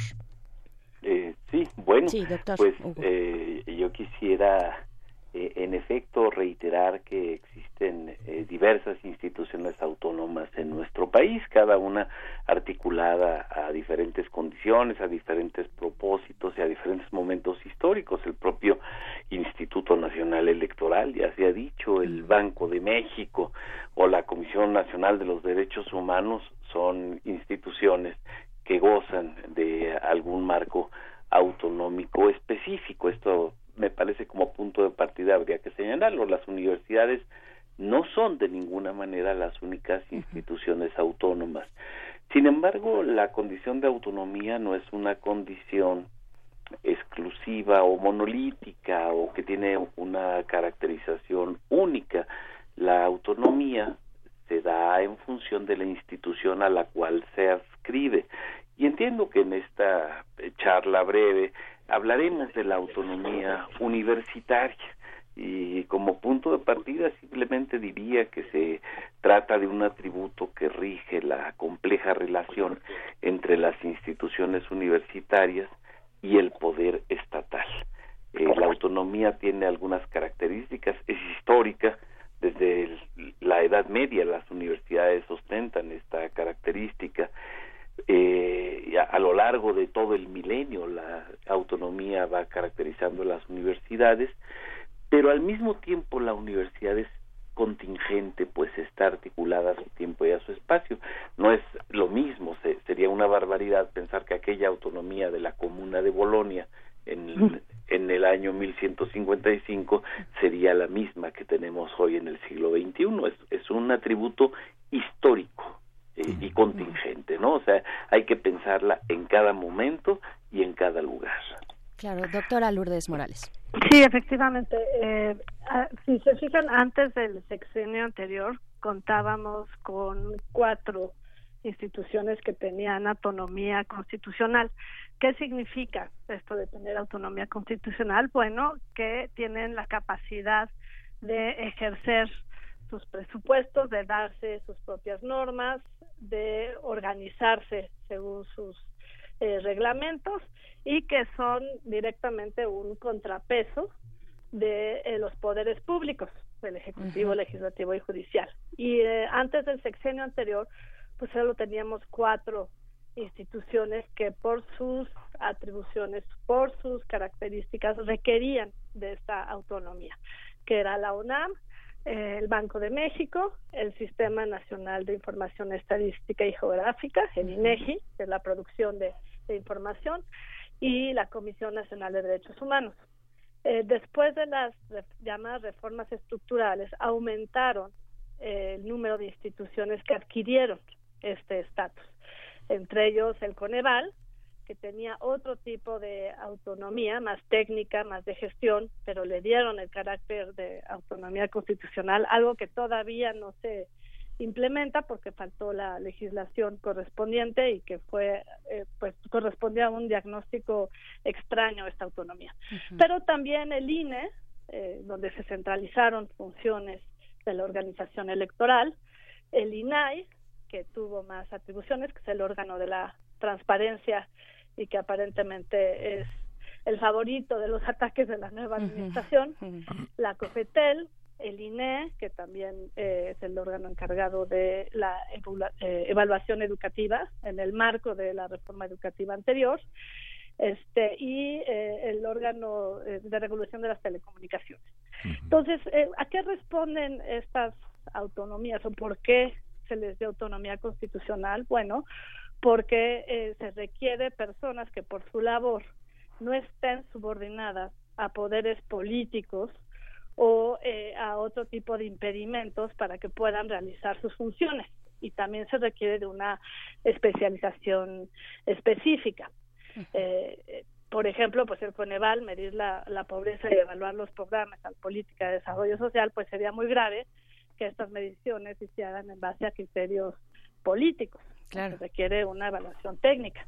Lo mismo la COFESE, que se encarga de proteger el proceso de competencia y el funcionamiento de los mercados. O eh, la protección de derechos humanos, que sí se requirió una evolución eh, de esta institución desde su creación hasta ahora. En el caso de las universidades, pues también, o sea, la facultad de eh, decidir de, cómo se ejerce la libertad de cátedra, cómo se forman a los estudiantes, cómo se eh, realiza la labor de formación, pues sí requiere de, una autonomía. Otro tipo de autonomías que, que tienen otros órganos también son importantes, pero no requieren eh, el reconocimiento de el estatus constitucional, no requieren esa fortaleza. ¿no? Por ejemplo, la Auditoría Superior de la Federación, que se encarga de revisar las cuentas públicas. Este ente depende del Poder Legislativo y tiene autonomía técnica y de gestión, pero no autonomía constitucional, responde al, Poder Legislativo. Y eh, eso no lo excusa de cumplir con estándares de rendición de cuentas, igual a los otros órganos constitucionales autónomos tienen que cumplir con estándares de rendición de cuentas, no se mandan solos. Eh, y eso pues contribuye al sistema de pesos y contrapesos de vigilancia mutua que se requiere en cualquier eh, gobierno democrático. Claro. Doctor Hugo Casanova. Sí, este, eh, ya él nos había contestado.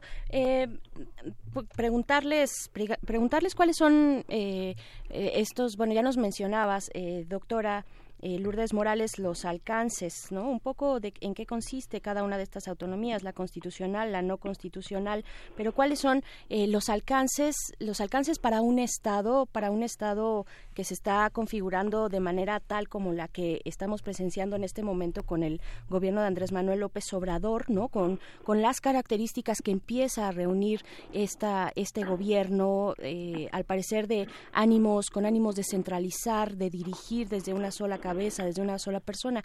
¿Qué, qué implicaciones tienen estas, eh, pues estas, estos dichos, estas acciones que se empiezan a llevar a cabo desde el Ejecutivo para con las autonomías distintas que, que, que están en el país?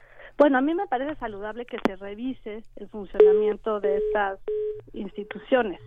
Perdimos por ahí. Sí, sí, te, sí, eh, escuchamos. como que se había cortado algo, ¿no? Sí, se, cortó la otra línea. Sí, la otra línea con el doctor Hugo, ahorita la retomamos, pero ah, sí, coméntanos, por favor.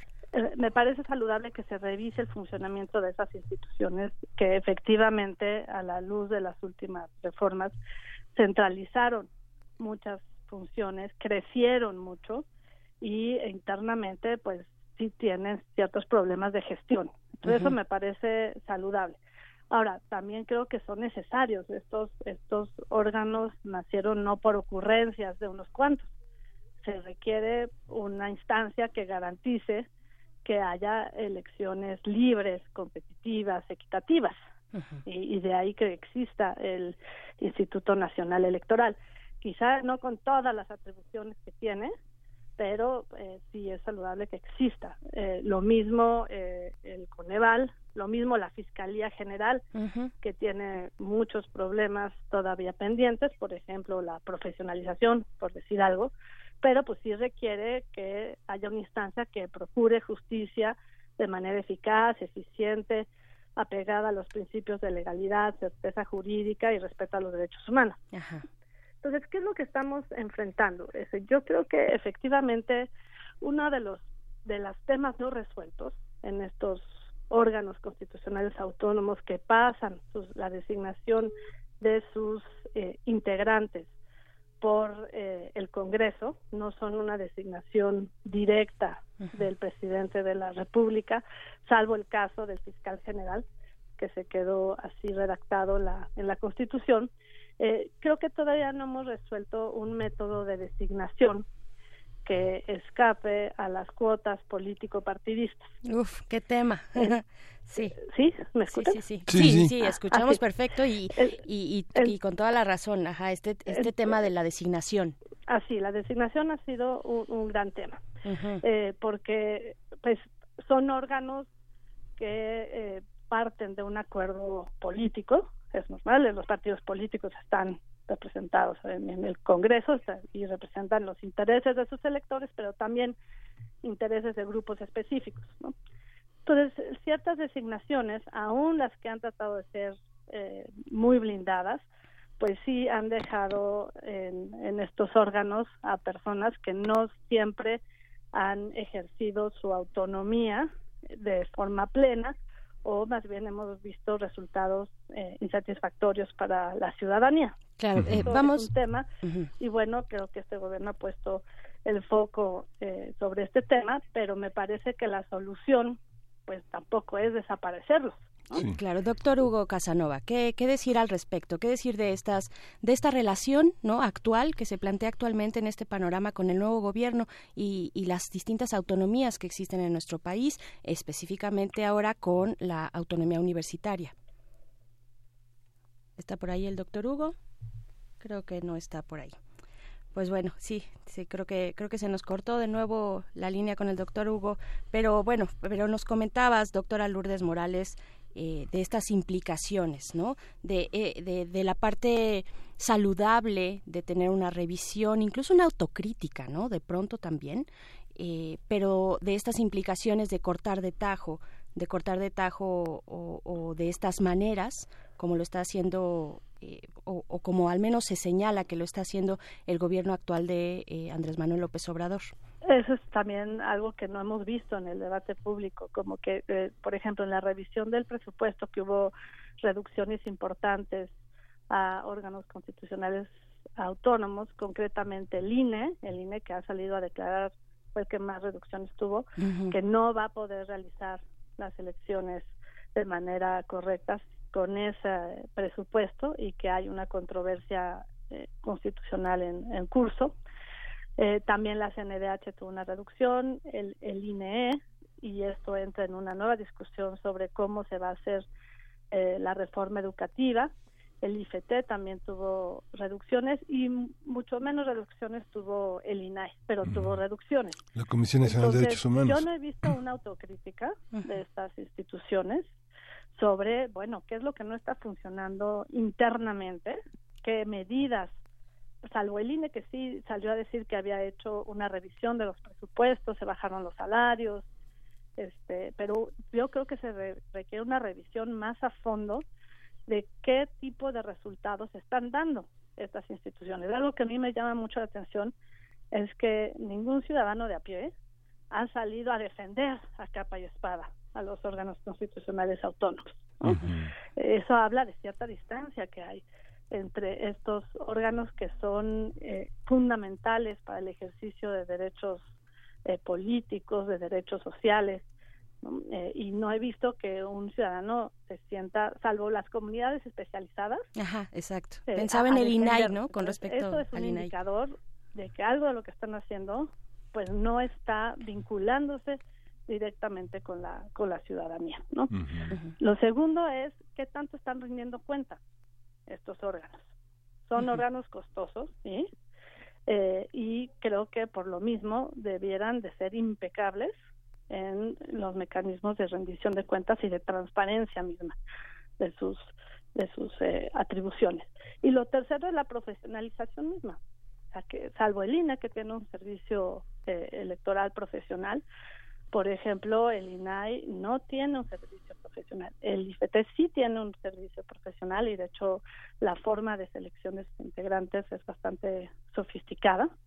Entonces, creo que este sería el contexto ideal de aumentar las capacidades de vigilancia sobre estos órganos que saldrían fortalecidos, revisar los problemas administrativos que tengan y, sin duda, eh, mantener su existencia dentro de un sistema que requiere estos órganos especializados que garanticen derechos y que coadyuven al desarrollo de la vida democrática del país. Ha sido mm, particularmente este fin de semana la, la, controversia en torno a la acusación que hizo el presidente de la República de que la Comisión Reguladora de Energía tiene en su titular a una persona ejemplo del conflicto de intereses, García Alcocer, que es el titular de esta de, este organismo eh, explicó ampliamente en varios medios y le dieron el espacio para hacer visible que eh, lo que ha hecho la Comisión Reguladora de Energía a través de múltiples sesiones es hacerlo transparente y documentar a través de video, de audio, de las reuniones que han tenido y explicó que tanto su esposa como otro familiar eh, trabajan un, ella en una empresa dedicada al gas natural y otro a una empresa eólica. Pero eh, el, el, primo ligado a su, hermano ligado a la, al, sistema de energía pues estaba nombrado mucho antes de que él entrara eh, como titular de la comisión reguladora. Este tipo de, eh, de este tipo de declaraciones, ¿qué significan en un contexto democrático como en el que aspiramos vivir? Este, estas acusaciones que, bueno, hoy el presidente prometió mostrar las pruebas de esa, de esa eh, conflicto de interés, pero eh, también Alcocer lo ha hecho la ausencia de conflicto y su negativa a renunciar a la comisión. ¿Cómo lo ven Así ustedes? Es. Eh, bueno, es la primera vez también que vemos que algún integrante de un órgano con autonomía enfrenta un contexto de cuestionamiento político y creo que es importante que si existen las pruebas que se presenten. Eh, este gobierno ha mencionado los conflictos de intereses entre el sector público y el sector privado y la falta de claridad en este vínculo que sabemos que está detrás de muchísimos casos de corrupción y insisto creo que esto es saludable pero también es fundamental que existan las pruebas y que existan las investigaciones. No sirve con denunciarlo en los medios o en el espacio público. Si no se toman las cartas en el en el asunto se hacen las investigaciones eh, conducentes, se respeta el debido proceso, la presunción de inocencia y se toman consecuencias para evitar que esto se siga reproduciendo. En el caso de esta persona, eh, me parece que el posible conflicto de intereses era explícito y supongo que eh, si hubo casos en los cuales eh, se podría poner en duda su juicio, pues ojalá y lo haya expresado. el tener intereses no es un delito, ni tener familiares, ni tener relaciones con el sector público, con el sector privado.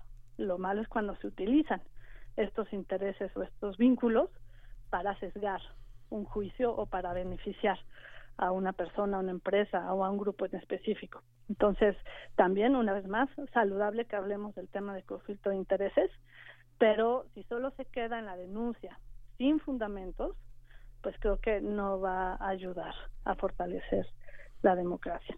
Claro. Eh, doctora Lourdes Morales, bueno, aquí en nuestras redes sociales ya nos están llegando comentarios, eh, eh, pues claro que, que emociona y, y, este, y se agradece la conversación sobre la autonomía, la autonomía en general y universitaria. El doctor Hugo Chávez, perdón, Hugo, Hugo Casanova, perdón, fue un desliz por ahí. El doctor Hugo Casanova, ya no lo pudimos contactar en nuestra línea telefónica, pero seguimos contigo, Lourdes Morales. Fíjate que Fernán, arroba Ferlo, nos dice, bravo, gran la autonomía se puede garantizar absolutamente? Te pregunta. ¿O es el intercambio de opiniones y posturas lo que otorgue una visión equilibrada que tenga como objetivo asegurar el bien común y si, y si mantener la autonomía técnica más no la desvinculación con la sociedad? ¿Qué, qué, qué opinas al respecto? ¿La autonomía se puede garantizar absolutamente? ¿Es deseable? Pues en algunos casos yo creo que sí, es deseable. Ahora, la, la, mejor autonomía es la que se ejerce, ¿De qué sirve que exista la autonomía reconocida en las leyes si en los hechos el desempeño deja mucho que desear? ¿no? Eh, creo que en el caso, por ejemplo, de los embates que ha recibido el órgano de la transparencia, que por nosotros mismos desde la red ayudamos a que se fortaleciera, que tuviera más atribuciones, pues uno de los eh, asuntos que debilitaron la percepción en el escenario público no fueron algunas resoluciones, sino principalmente el hecho de que una de sus comisionadas, antes de que terminara su periodo, aceptara una candidatura a la diputación del PRI. Eso sin duda se leyó como un pago de favores. Sí. Entonces, ese tipo de cosas no ayudan, no ayudan. Hay algunos órganos que tienen eh, la llamada cláusula de enfriamiento, que es que no pueden ocupar un cargo eh, público o menos político eh, una vez terminada la gestión después de cierto periodo de tiempo, que es la misma cláusula, por cierto, que se aplica a funcionarios públicos que desean ingresar al sector privado, aunque el número de años es distinto. Eh, eh, eso pues eso no eso no ayuda. Entonces la mejor autonomía es la que se demuestra a partir de decisiones que responden al interés público y no al interés de grupo ni de partido. Hay una diferencia entre órganos constitucionales autónomos y organismos públicos autónomos es que hay unos que son órganos eh, autónomos constitucionales que tienen el nivel de reconocimiento en la Constitución y eso le da una serie de, atribuciones. Hay otra que es técnica y es solo eh, la autonomía que les da para decidir de asuntos en materias específicas mediante procedimientos especializados con personal calificado.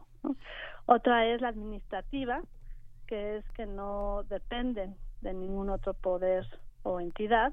Otra es la financiera presupuestaria, en donde ellos mismos definen sus propios presupuestos y ya después el, Congreso dispone, pero ellos tienen que definir los, los presupuestos. No solo tienen la capacidad de proyectar, gestionar y ejercer el presupuesto, sino inclusive en algunos casos eh, están en posibilidades de generar eh, recursos propios.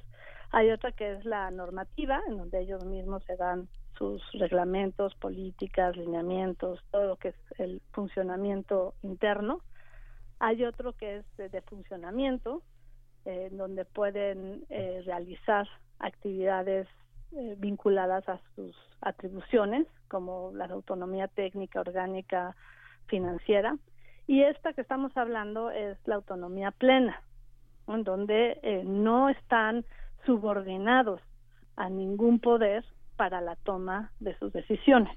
Claro. Eh, doctora el, único contrapeso que hay en estos, en el tema de las, bueno, primero es la aprobación, la aprobación del presupuesto que pasa por el Congreso. Ellos diseñan sus presupuestos, los presentan y, bueno, el Congreso dispone. Y eh, la segunda, pues, es la forma de eh, designar a los titulares, que también pasa por el Congreso. Y por ahí también está nuestra universidad en uno de estos perfiles. Eh, regresó ya a la línea el doctor Hugo Casanova Cardiel, investigador, eh, profesor de la Facultad de Filosofía y Letras. Eh, doctor Hugo, ¿qué hay de la universidad? Nos quedamos con esta, pues, con estas grandes dudas sobre la autonomía universitaria. Hace unos momentos, por, por la mañana, hablábamos sobre la ley de bioseguridad, de cómo afectan estas nuevas designaciones, estos nuevos procesos a la ciencia, a la tecnología y también a el quehacer de investigación en la universidad. Sí, muchas gracias. Eh, perdón por la este, falla técnica que tuvimos, que fue acá de este lado, que se nos fue la energía eléctrica. Pero bueno, no, sigamos. este, qué bueno. Eh, mire, eh, decía yo eh, cuando comenzábamos que la autonomía es un atributo que está relacionada con su tiempo y con su espacio. Es decir, no hay una autonomía definida de una vez y para siempre, sino es un atributo en constante movimiento. Los rangos de la autonomía pueden variar, varían de una institución a otra, varían de un momento a otro y de un espacio a otro. ¿Qué es lo que está pasando eh, a partir del, del nuevo gobierno? Bueno, está viendo una redefinición en diversos ámbitos de la autonomía. Si pensamos en las universidades, que es el espacio eh, que nos convoca en esta, en esta charla, eh, pensaríamos que la, la universidad está sujeta a una constante redefinición. Sin embargo, hay un planteamiento que es muy importante y que es el artículo tercero constitucional, que señala un marco concreto para la autonomía de las universidades en México. Y mientras no tengamos una reforma a ese marco autonómico, lo que sigue operando son esas reglas. ¿Qué dicen esas reglas? A 90 años de que fue instaurada la autonomía de la Universidad Nacional. Eh, las reglas básicamente aluden a tres grandes dimensiones. La dimensión académica que es eh, la más significativa para la autonomía universitaria, pues aquí están las actividades sustantivas de las instituciones. En este rubro se incluye la libertad de las universidades, en el caso de la UNAM, es la libertad que tenemos para eh, definir los requisitos y las condiciones de acceso, para definir la selección de las carreras, la oferta de cursos y planes de estudio, para definir los requisitos de permanencia y las condiciones mediante las cuales se obtiene un título, así como otros aspectos relativos a la libertad académica de cátedra y de, y de investigación. Eh, esta es una cuestión, digamos, eh, fundamental porque es lo, la esencia de la universidad. Otra dimensión de la autonomía universitaria es la elección de académicos y directivos. Eh, eh, nosotros decidimos cómo contratamos, cómo promovemos y cómo despedimos a los académicos, pero también a los directivos, a los rectores y al personal eh, administrativo de las instituciones. Y hay una dimensión especial de la autonomía que alude también a la selección de los alumnos. Cuando se habla en estos tiempos recientes de una a recepción universal a los estudiantes es algo que desde las universidades tenemos eh, la responsabilidad de definir en qué medida podemos abrir eh, la, el acceso a, a, los estudiantes. Hay una tercera dimensión que es la económica. Eh, esta se centra, por supuesto, en los aspectos financieros, en la fuente del financiamiento, en el monto de los fondos, en el criterio para la operación de los fondos, en la construcción y distribución de presupuestos, así como en la evaluación y la rendición de cuentas. Esto, todo esto es un ángulo tremendamente crítico, pues expresa tanto la fuerza financiera del Estado como las necesidades siempre crecientes de las instituciones. Eh, aquí lo que podemos apreciar también es una serie de tensiones permanentes eh, que demandan de una atención constante. Pues se trata no solo de una negociación económica, se trata de un ángulo que puede marcar la diferencia entre lo que, lo que se proyecta y lo que se logra, ¿no? Tenemos aquí esta tensión entre un Estado que puede eh, presionar a través de la contención financiera y una institución que normalmente está necesitada de, de mayores recursos. La autonomía, pues, es, es un elemento eh, muy muy complejo, ¿no? Que no que no se podría eh, suscribir de un plumazo. Y yo quisiera eh, cerrar esta reflexión con una idea. El sentido esencial de la autonomía es permitir que los universitarios desarrollemos el trabajo bajo, bajo condiciones de plena libertad académica. Eh, en tal sentido, los universitarios somos los primeros beneficiarios de la libertad eh, para ejercer el trabajo. Sin embargo, hay un elemento crucial.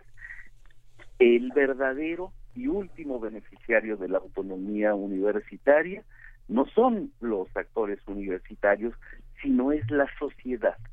La sociedad que en su conjunto es la que recibe los beneficios más grandes de, del trabajo universitario a través de la creación y transmisión del conocimiento, y, de los frutos eh, universitarios en todos sentidos, no solamente de la docencia y de la investigación, sino de la extensión cultural, de todas las manifestaciones universitarias. Entonces, eh, si preguntamos autonomía para qué, la autonomía es para la sociedad. O sea, el, el, el actor que la recibe en primera instancia es el universitario, pero la beneficiaria mayor es la sociedad. Y esto tiene un sentido muy importante, un sentido profundo porque desplaza este sentido de aparente privilegio de unos cuantos al privilegio de la mayoría. Y, y desde mi perspectiva, y esto no, lo, no solo lo digo yo, hay una serie de autores que trabajan este tema, la autonomía universitaria hace factible el trabajo de la universidad en tanto eh, proveedora del bien común. O sea, la autonomía universitaria, por tanto, de bien en un beneficio para toda la sociedad. Claro, creo que es importante aquí también eh, hacer la distinción y que ya más o menos se ha ido delineando en distintos casos eh, la, distinción entre autonomía, la autonomía y la, y la falta de rendición de cuentas, ¿no? La autonomía, digamos, frente a la transparencia. Ahí quisiera preguntar también a ti, doctora Lourdes Morales, que diriges esta red por la rendición de cuentas. ¿Cuál es el, equilibrio que debe haber al interior de estos organismos y órganos reguladores y autónomos, eh, digamos, más allá de su relación con el poder hacia adentro? ¿Dónde está la crítica y dónde está este punto donde se, que se encuentra la autonomía con la transparencia? Así es, yo, yo suscribo lo que ha dicho el doctor. Creo que es fundamental para las entidades de educación superior y para la universidad contar con libertad de cátedra, libertad de decisión, libertad de investigación eh, y sin duda eh, una libertad de organización. ¿Cuál es el problema? Eh, creo que no nos ayudó mucho como centros de estudios casos como la llamada estafa maestra, Exacto en donde se piensa que todas las universidades pueden prestarse a prácticas eh, que son bastante criticables y que pueden conformar redes de corrupción. En ese sentido, es eh, fundamental que los centros de educación superior cumplan con sus obligaciones de transparencia, cumplan con criterios de rendición de cuentas y que en estos procesos de decisión sobre proyectos de investigación, sobre contrataciones, sobre eh, manejo de plazas, pues se cumpla con los mayores criterios de rendición de cuentas que blinden a nuestros centros de educación superior de posibles ataques y dudas sobre su desempeño.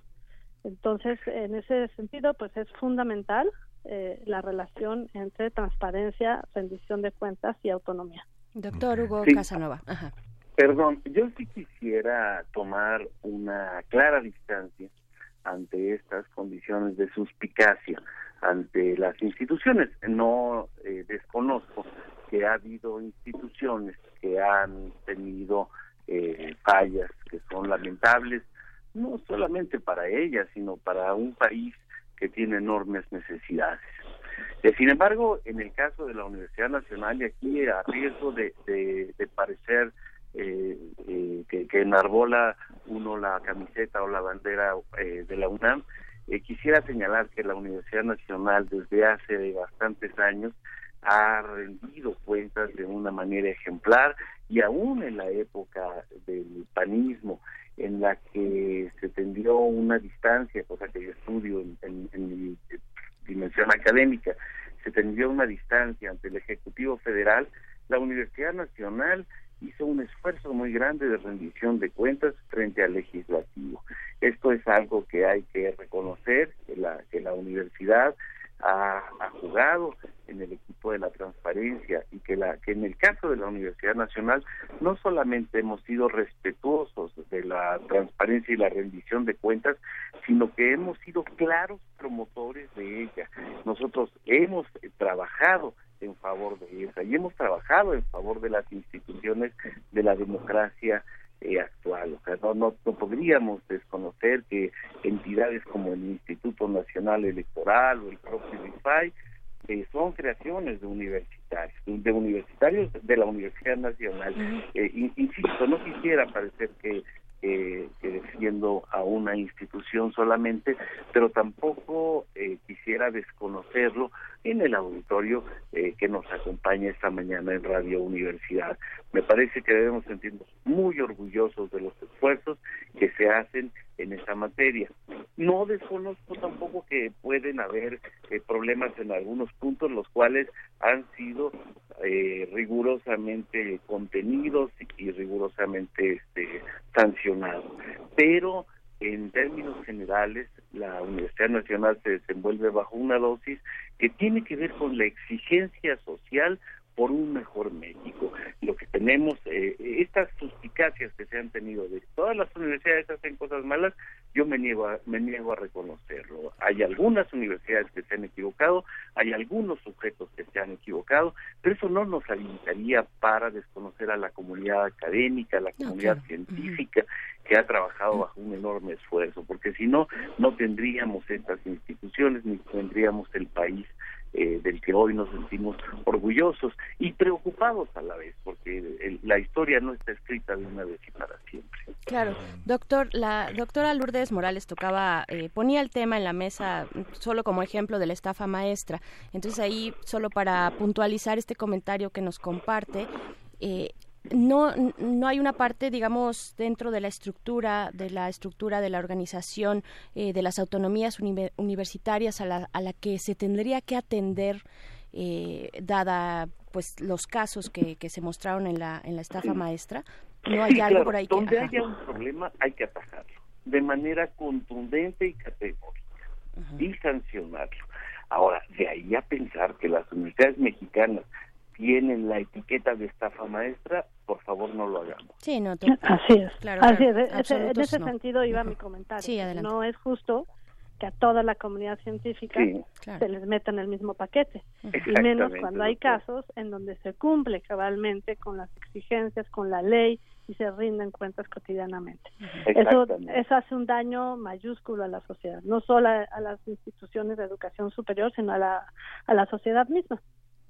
Claro. porque la verdad es que en un marco institucional como el que en el que ha devenido nuestro país, las universidades han logrado conservarse como instituciones con un gran reconocimiento si ahora también las cuestionamos y de manera claramente injusta, me parece que, como bien dice la doctora, no solamente esto obra en detrimento de las instituciones, sino en detrimento de la moral social, ¿no? De, tenemos todos un desánimo tremendo. Y no, yo, yo pienso que no.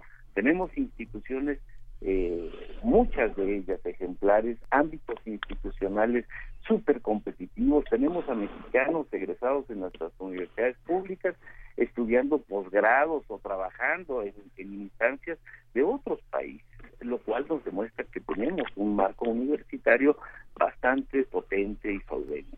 Claro, nos queda un espacio para una última reflexión, eh, doctora Lourdes Morales. ¿Qué decir para cerrar esta conversación? Pues creo que en el contexto actual eh, hay que eh, generar oportunidades y creo que es importante que se revise el funcionamiento de los órganos constitucionalmente autónomos, sobre todo aquellos que tienen problemas de gestión, que crecieron mucho, que son muy costosos y que pues requieren sin duda una reingeniería para volverse más eficientes. En el caso de las universidades, yo creo que la autonomía universitaria es un, una causa que no se debe de dejar, hay que luchar por esta autonomía porque sería la captura no solo de las generaciones actuales, sino de las futuras. No nos pueden quitar la libertad de pensar, de reflexionar y de formar eh, los futuros profesionistas. Creo que eso, eh, eso tiene que estar arreglado en la ley, que es una promesa que todavía no vemos concretarse. Y lo mismo el financiamiento. Yo entiendo que se quiera hacer una racionalización, yo entiendo que se quiera hacer una nueva política educativa y una nueva política social, pero sí se agradecería que todas estas decisiones se hagan basadas en evidencia, basadas en datos, basadas en información y no solamente basadas en dichos o, en, o basadas en, en casos que sí fueron tremendos, fueron eh, bastante nocivos para la sociedad, pero son casos específicos. No se vale meter a todos en la misma canasta. Ni en este caso Decir que todas las universidades son corruptas o que tienen problemas o que no dan resultados es tan injusto como decir que todos los funcionarios públicos son corruptos. Eso no es cierto. Claro, doctor Hugo Casanova.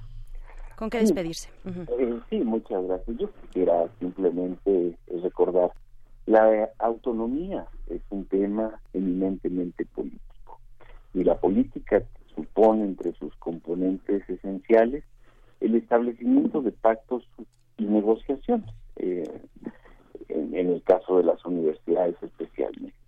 En tal sentido, hoy resulta necesario, desde mi punto de vista, refrendar el pacto universitario entre los diferentes órdenes del Estado, que redefina y que, que refrende también los principios más eh, valiosos de la autonomía un pacto respetuoso, colaborativo, inteligente y académico. Un pacto que reconozca la autonomía universitaria como un hecho social en el cual todas las partes reciben el máximo beneficio. un pacto que reconozca la autonomía universitaria, insisto, como un bien público. Por supuesto, pues les agradecemos a ambos, doctor Hugo Casanova Cardiel, investigador y profesor de la Facultad de, de Filosofía y Letras. Muchas gracias. No, muchas gracias a ustedes. Al contrario, doctora Lourdes Morales Canales, doctora en Ciencias Políticas por la Universidad de la Sorbona París, maestra en Comunicación, profesora asociada del Centro de Investigación y Docencia Económica y también donde diriges la Red por la Rendición de Cuentas. Muchas gracias por esta conversación. Muchas gracias a ustedes y buen día. Muy buen día. Miguel Ángel, ¿nos, ¿nos vamos ya? Sí, bueno, importante esta discusión porque finalmente quienes eh, a quienes les quede el saco de que todavía no se entiende, no quieren entender que esto ya cambió, eh, los organismos autónomos son muy importantes para entender para entender todos estos cambios. Y bueno, nos vamos a despedir con Enken Yelelebesh de Girma Bellené y Akale Bubube. Y así, así nos vamos. Esto fue Primer Movimiento.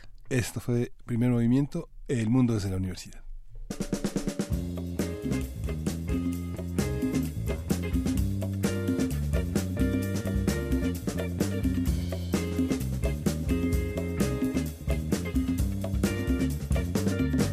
كان يلبش كجرس كراسي ست الناس كباري انيني بايمانش علو يمتي grundink jehons وزارة إثيوبيا من Fritz zum Äthiopier wit. Ein Mama, die Mama, wo ist er in Äthiopia? Konjit in ein Empfang. Tramage wurde fit, Uchiba de Babai, en Nika we malen, Anchin beku fui miai.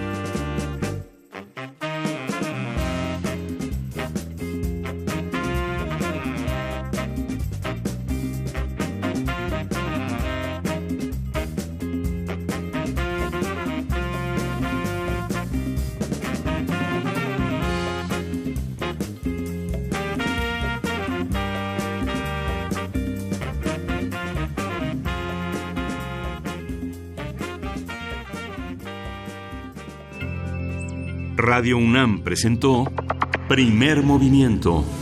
El mundo desde la universidad.